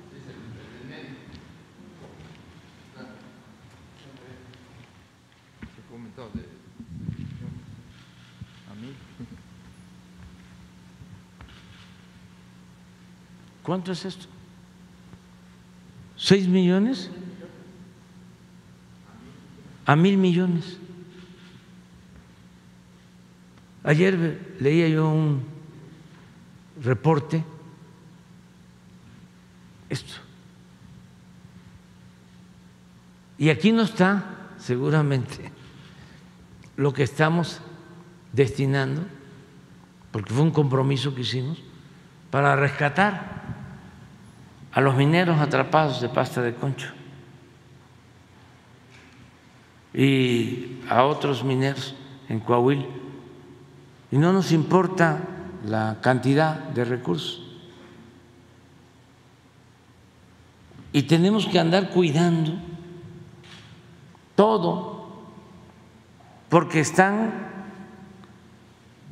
a, la búsqueda, no de la verdad, sino de los supuestos errores nuestros para escandalizar, para hacer amarillismo en los medios. Oye, presidente, por último, y, e insistir. ¿Pero sí te queda claro? Sí, sí, sí, e incluso em, los colectivos de búsqueda no, no critican la, la cuestión de, de, un presupuesto. E, en el caso concreto del censo, lo que les gustaría es tener información. ¿No cree que en ese tenor que, usted está diciendo de la diferenciación entre su gobierno y anteriores, sería bueno darles más detalles para, que, ellos, para que ellos sepan? Sí, sí. Pero, y eh, de la salida de Quintana, ¿Alejandro Encinas estuvo de acuerdo? ¿Le dijo algo al respecto? Pues yo creo que sí estuvo de acuerdo. Sí. ¿Ya habló de su salida con él? ¿De la salida de Carla Quintana? Sí, sí y este, dependía de la subsecretaría de Derechos Humanos de Alejandro Encinas. Entonces él estuvo de acuerdo en su salida. Sí, sí, y se respeta, pues, este, quien no está de acuerdo, o ya cerró un ciclo, o no está de acuerdo con una estrategia que se está llevando a cabo, pues, pues es hasta honesto, ¿no? Es decir, renuncio. Malo es cuando, este, tampoco mal, yo diría deshonesto, que eso no es de buenos y malos, no es maniqueo, pero es deshonesto. Lo que nos pasó una vez que eh, estuvo con nosotros de subsecretaria de Economía, una señora, y se dio un cambio porque entró Raquel, la economía, y a la semana viene esa marcha este, en contra de nosotros, de los conservadores y fifis, y ahí viene ya la señora. Una semana. O sea, quiere decir, pues que ella estaba este, en contra del proyecto. Y sin embargo, este, permanecía eh, en un gobierno con el cual no coincidía. Eso es deshonesto. Así, este, yo no estoy de acuerdo con un proyecto, porque no es cualquier cosa, no es un asunto de matiz. Son dos proyectos distintos y contrapuestos de nación.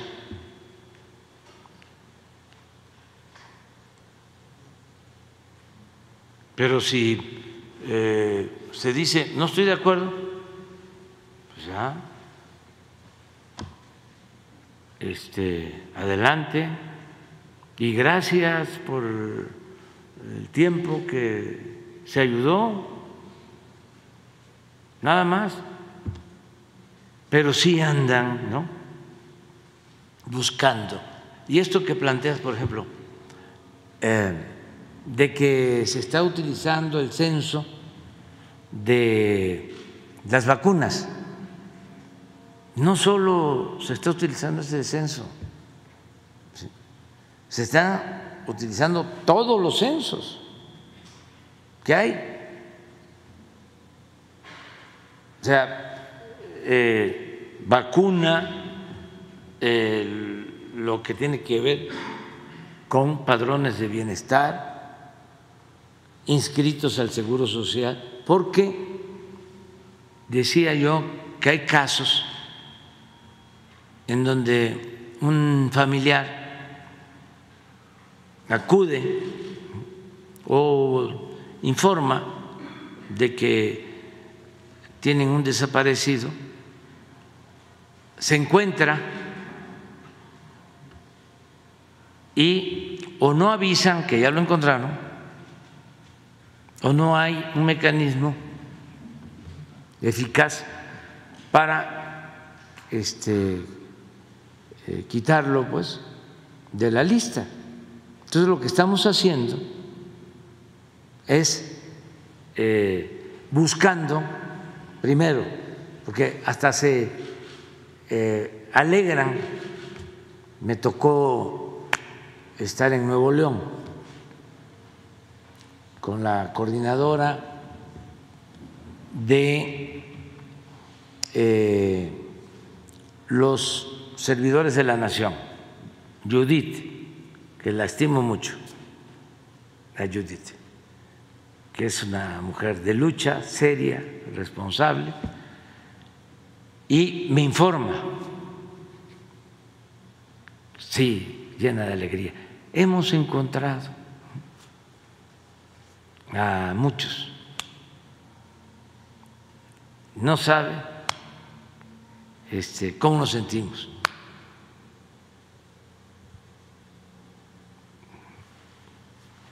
Y este, las familias nos están ayudando en todos lados.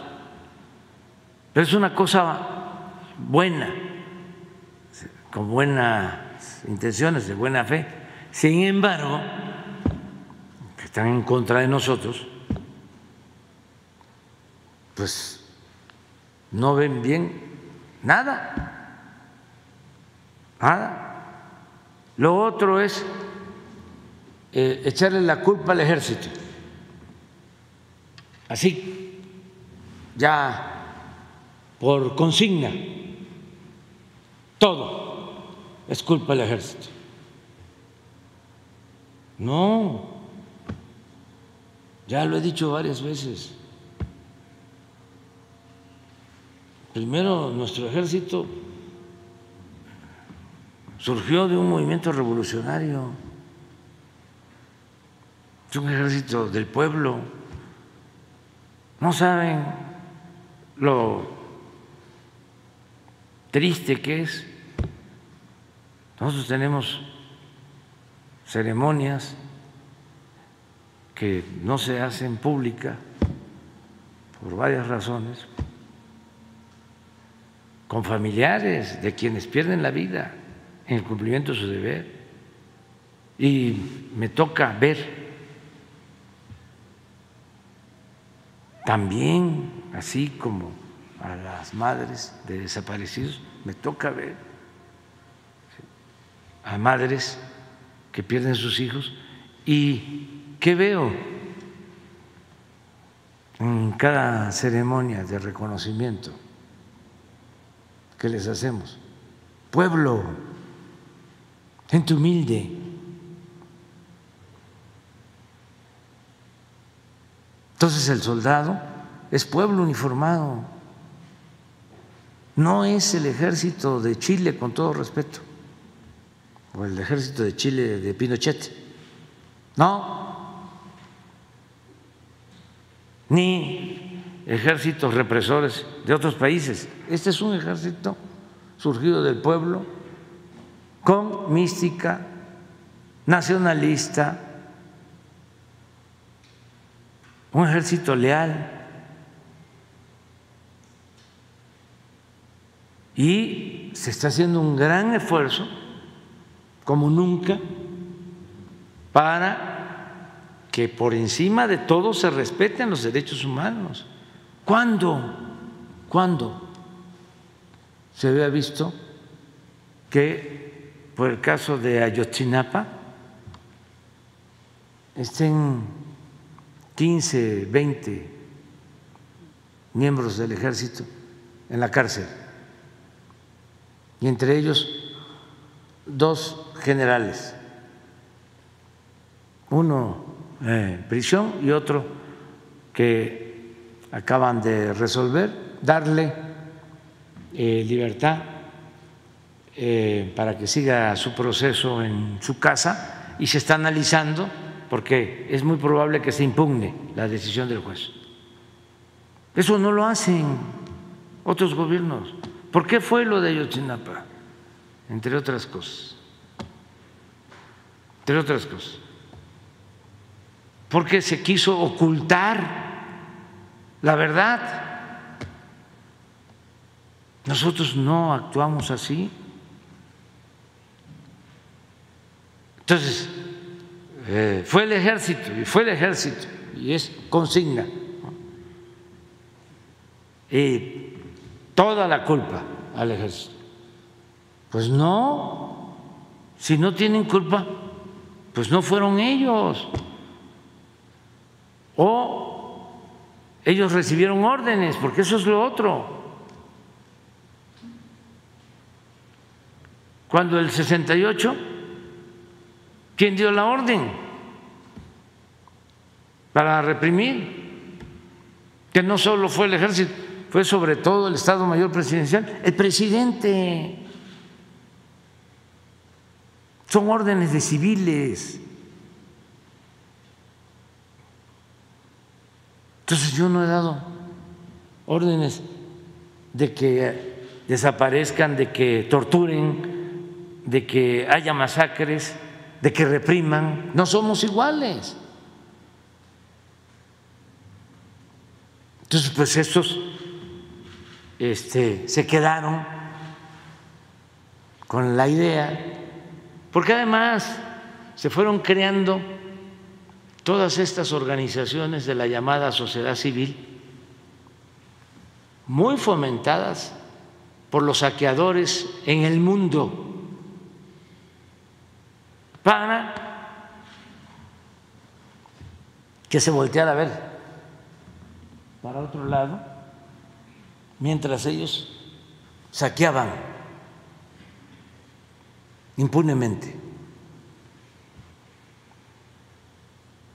Entonces, al grado de que a estas organizaciones sociales de toda índole no les importaba la transformación Me acuerdo que la iglesia progresista hacía análisis de la realidad. Hasta ahí llegaba. Y yo les decía, porque tengo amistad y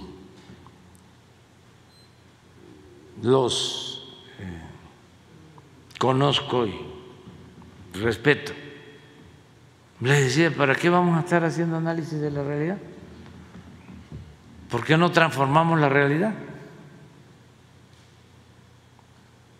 Le llegué a decir a un obispo amigo, yo quiero sacerdotes como Hidalgo y como Morelos.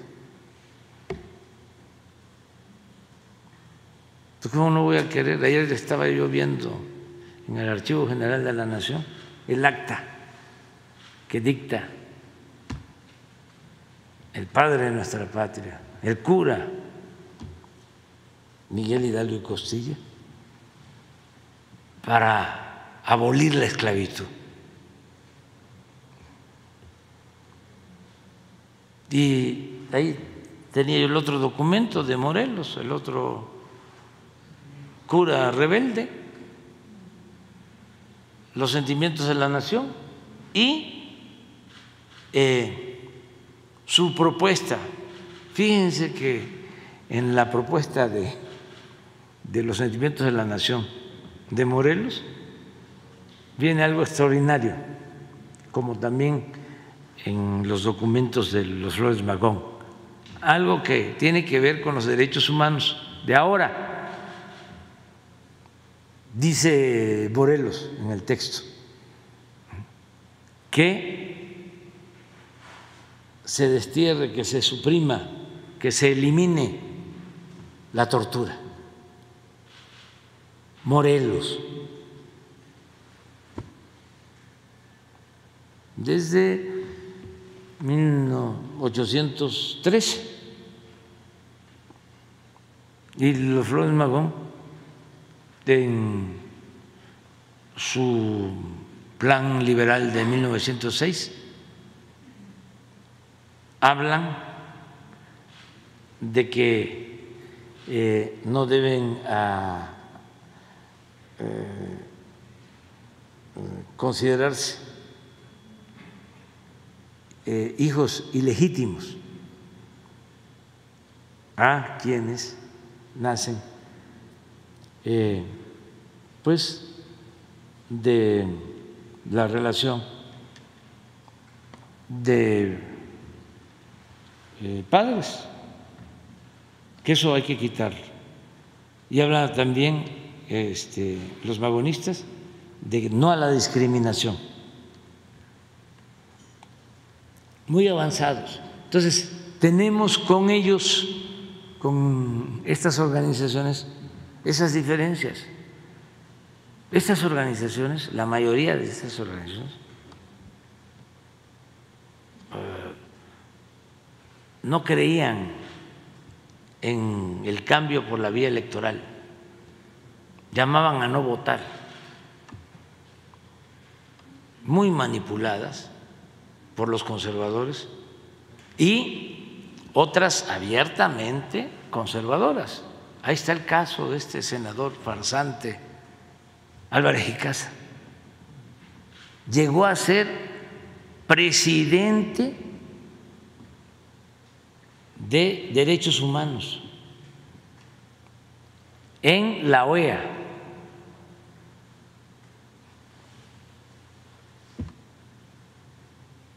Y es más panista que Diego Fernández de Ceballos.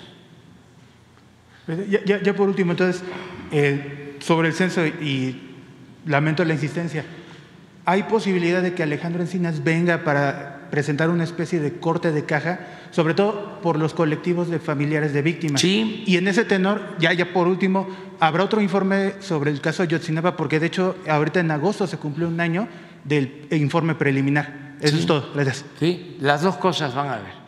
El informe para lo de Ayotzinapa, porque se está avanzando, y el informe en el caso de eh, la búsqueda de desaparecidos.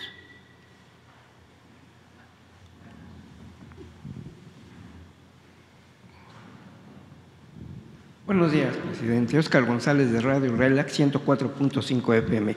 Un caso, señor presidente, un hombre eh, de nombre Jorge Edgar Calisto Camargo, que tiene preso dos años siete meses en el penal de Chiconautla, Escatepé, Estado de México, sin haber sido sentenciado aún y con un proceso lleno de irregularidades, está acusado de intento de homicidio calificado, esto en grado de, de tentativa en contra de una mujer eh, en la carpeta de investigación, la declaración inicial, la madre, quien supuestamente acompañaba a esta mujer, dijo que el 4 de septiembre del año 2019 las asaltaron y su hija, al resistirse y querer defender sus pertenencias, el asaltante le disparó en la cabeza, describiendo como un hombre de estatura baja, moreno, robusto, cabello oscuro, labios gruesos y de nariz chata. A casi dos años después, la madre de dicha mujer cambia totalmente su declaración,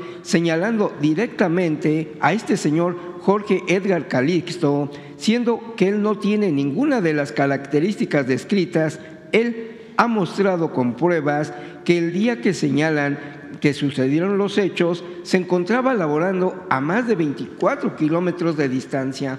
Jorge Edgar Calixto es un comandante de la Policía Municipal de Ciudad Nezahualcóyotl, perdón, estatal de Ciudad Nezahualcóyotl, con 30 años de servicio intachable y ya en proceso, por cierto, de ya de su jubilación.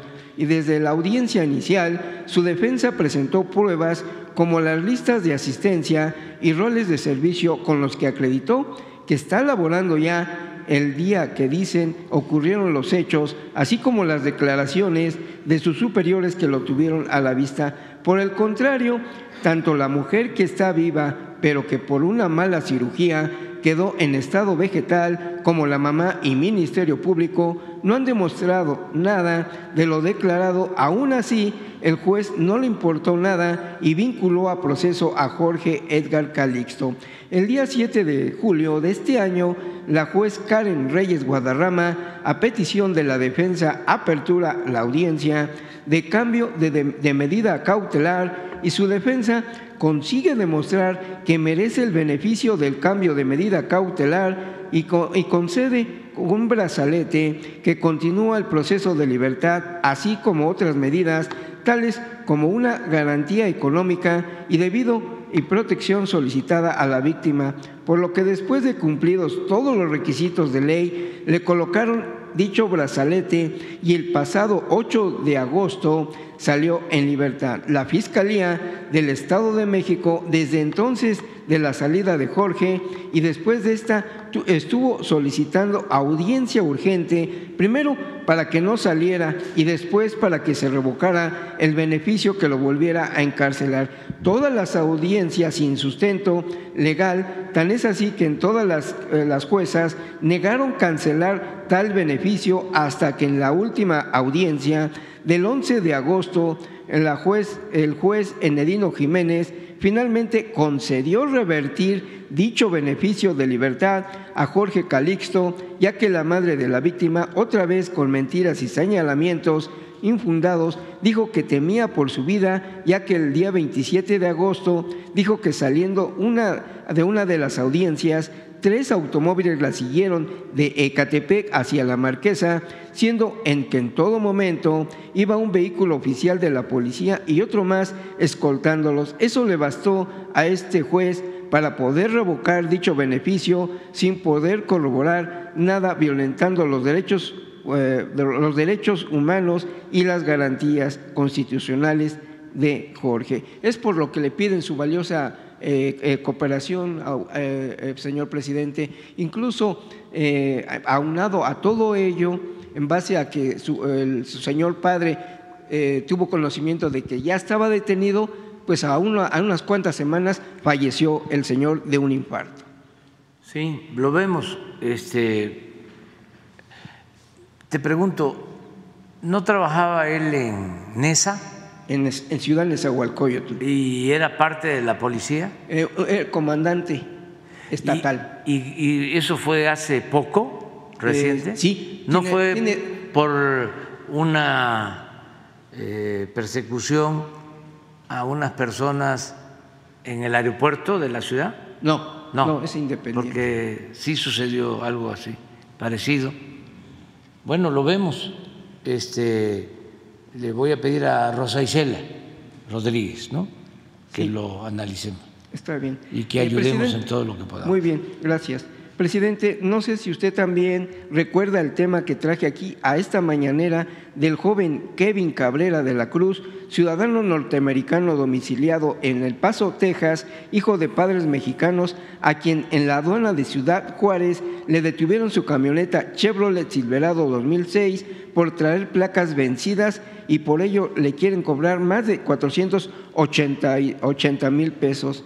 Informarle también que al dar seguimiento a ello, el cónsul de México en El Paso, Texas, solo recomendó al joven Kevin Cabrera pues que, buscar, que buscara un abogado particular.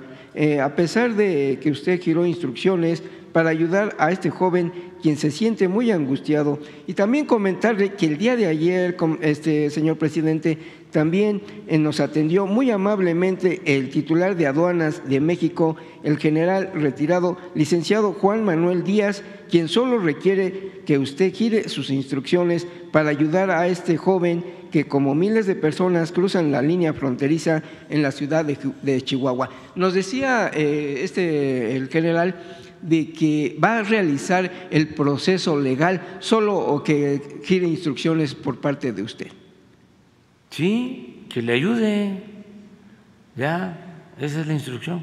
Perfecto, gracias. Que le ayude. ¿Es cuánto? Sí, muy bien. Ya nos vamos.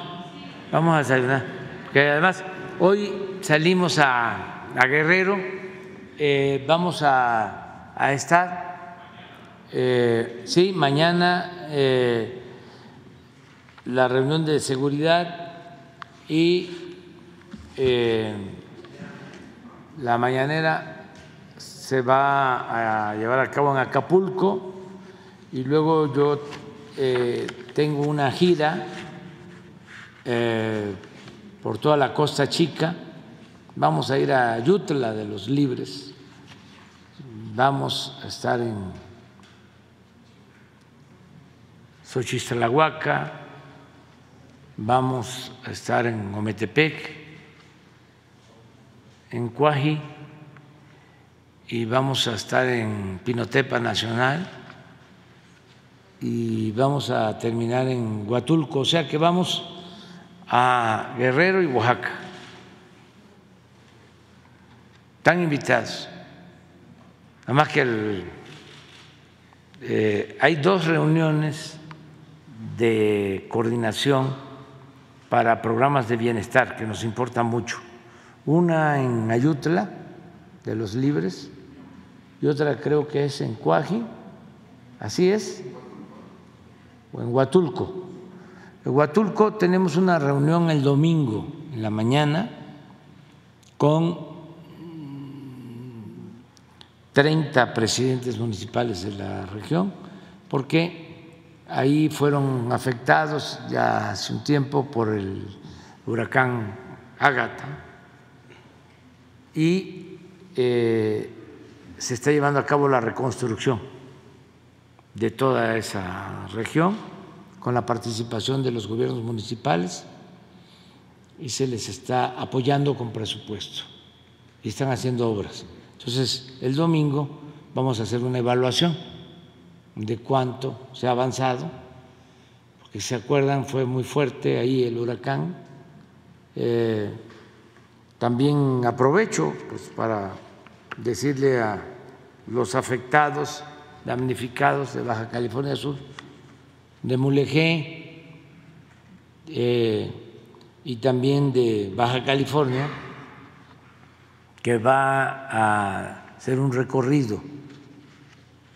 Eh, Jorge Nuño, secretario de Comunicaciones, con eh, la directora de protección civil para ayudar, sobre todo en lo que tiene que ver con caminos y también vivienda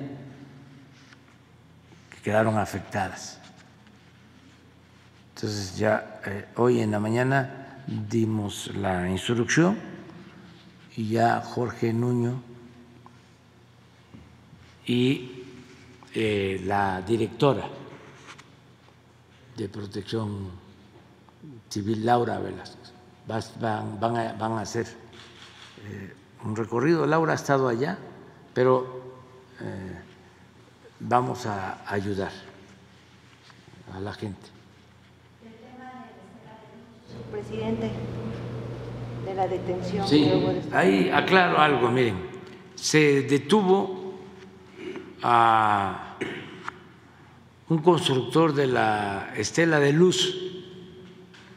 Para los que no tienen antecedentes, cuando eh, Calderón hicieron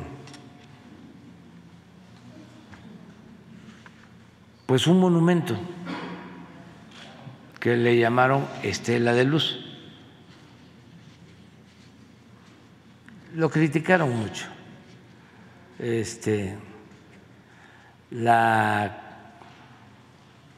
crítica de arte, de cultura, Raquel Tibol, que en paz descanse,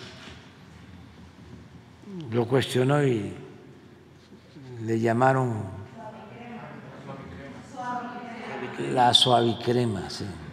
¿No tienes por ahí una foto de, de la suavicrema, sí?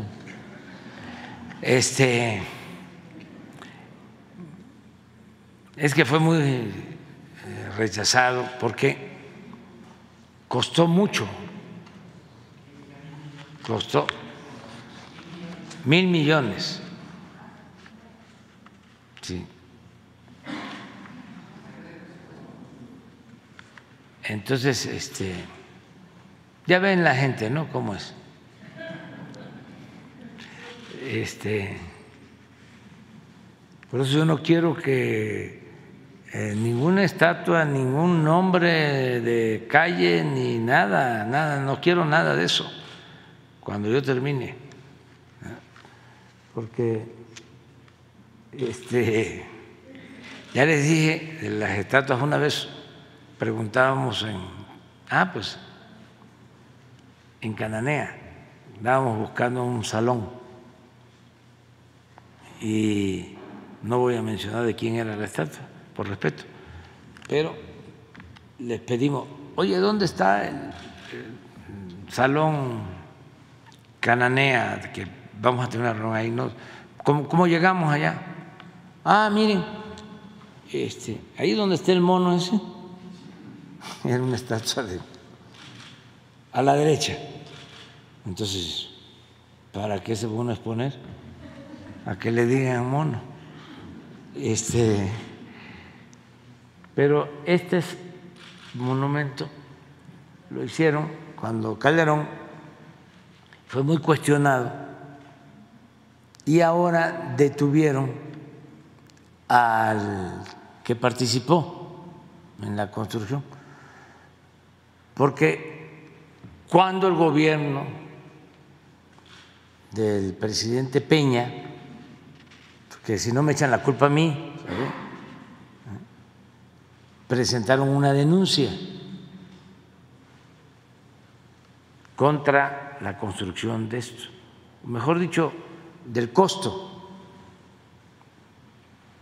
Y eh, no encontraban o estaba prófugo señor y ahora lo detuvieron, pero fue la Fiscalía General de la República, que es autónoma.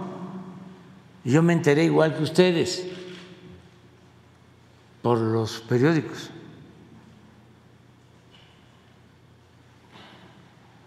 Pero sí, hoy en la mañana pregunté que si de cuándo era la denuncia y fue de la época de presidente Peña y desde entonces dictaron la orden de aprehensión, pero no lo identificaban o no lo encontraban o no lo querían este, detener o tenían mucho trabajo y ahora lo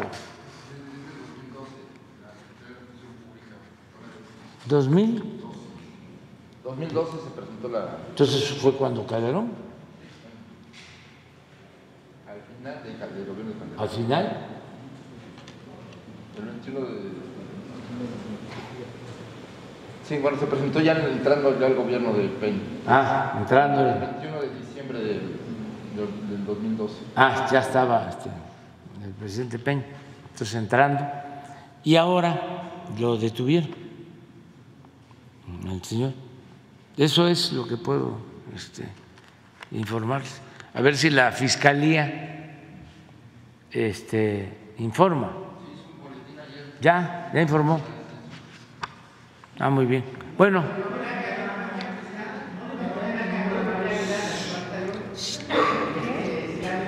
de, de Tabasco, ¿cómo va ese homenaje a esta cantante? No, no, pero me voy a, este, me voy a, este, a enterar para ver cómo va lo de.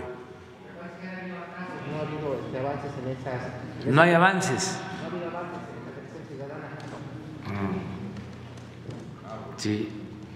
Dora María, sí, que es un símbolo de la música de Tabasco. Sí, este, voy a ver de qué se trata.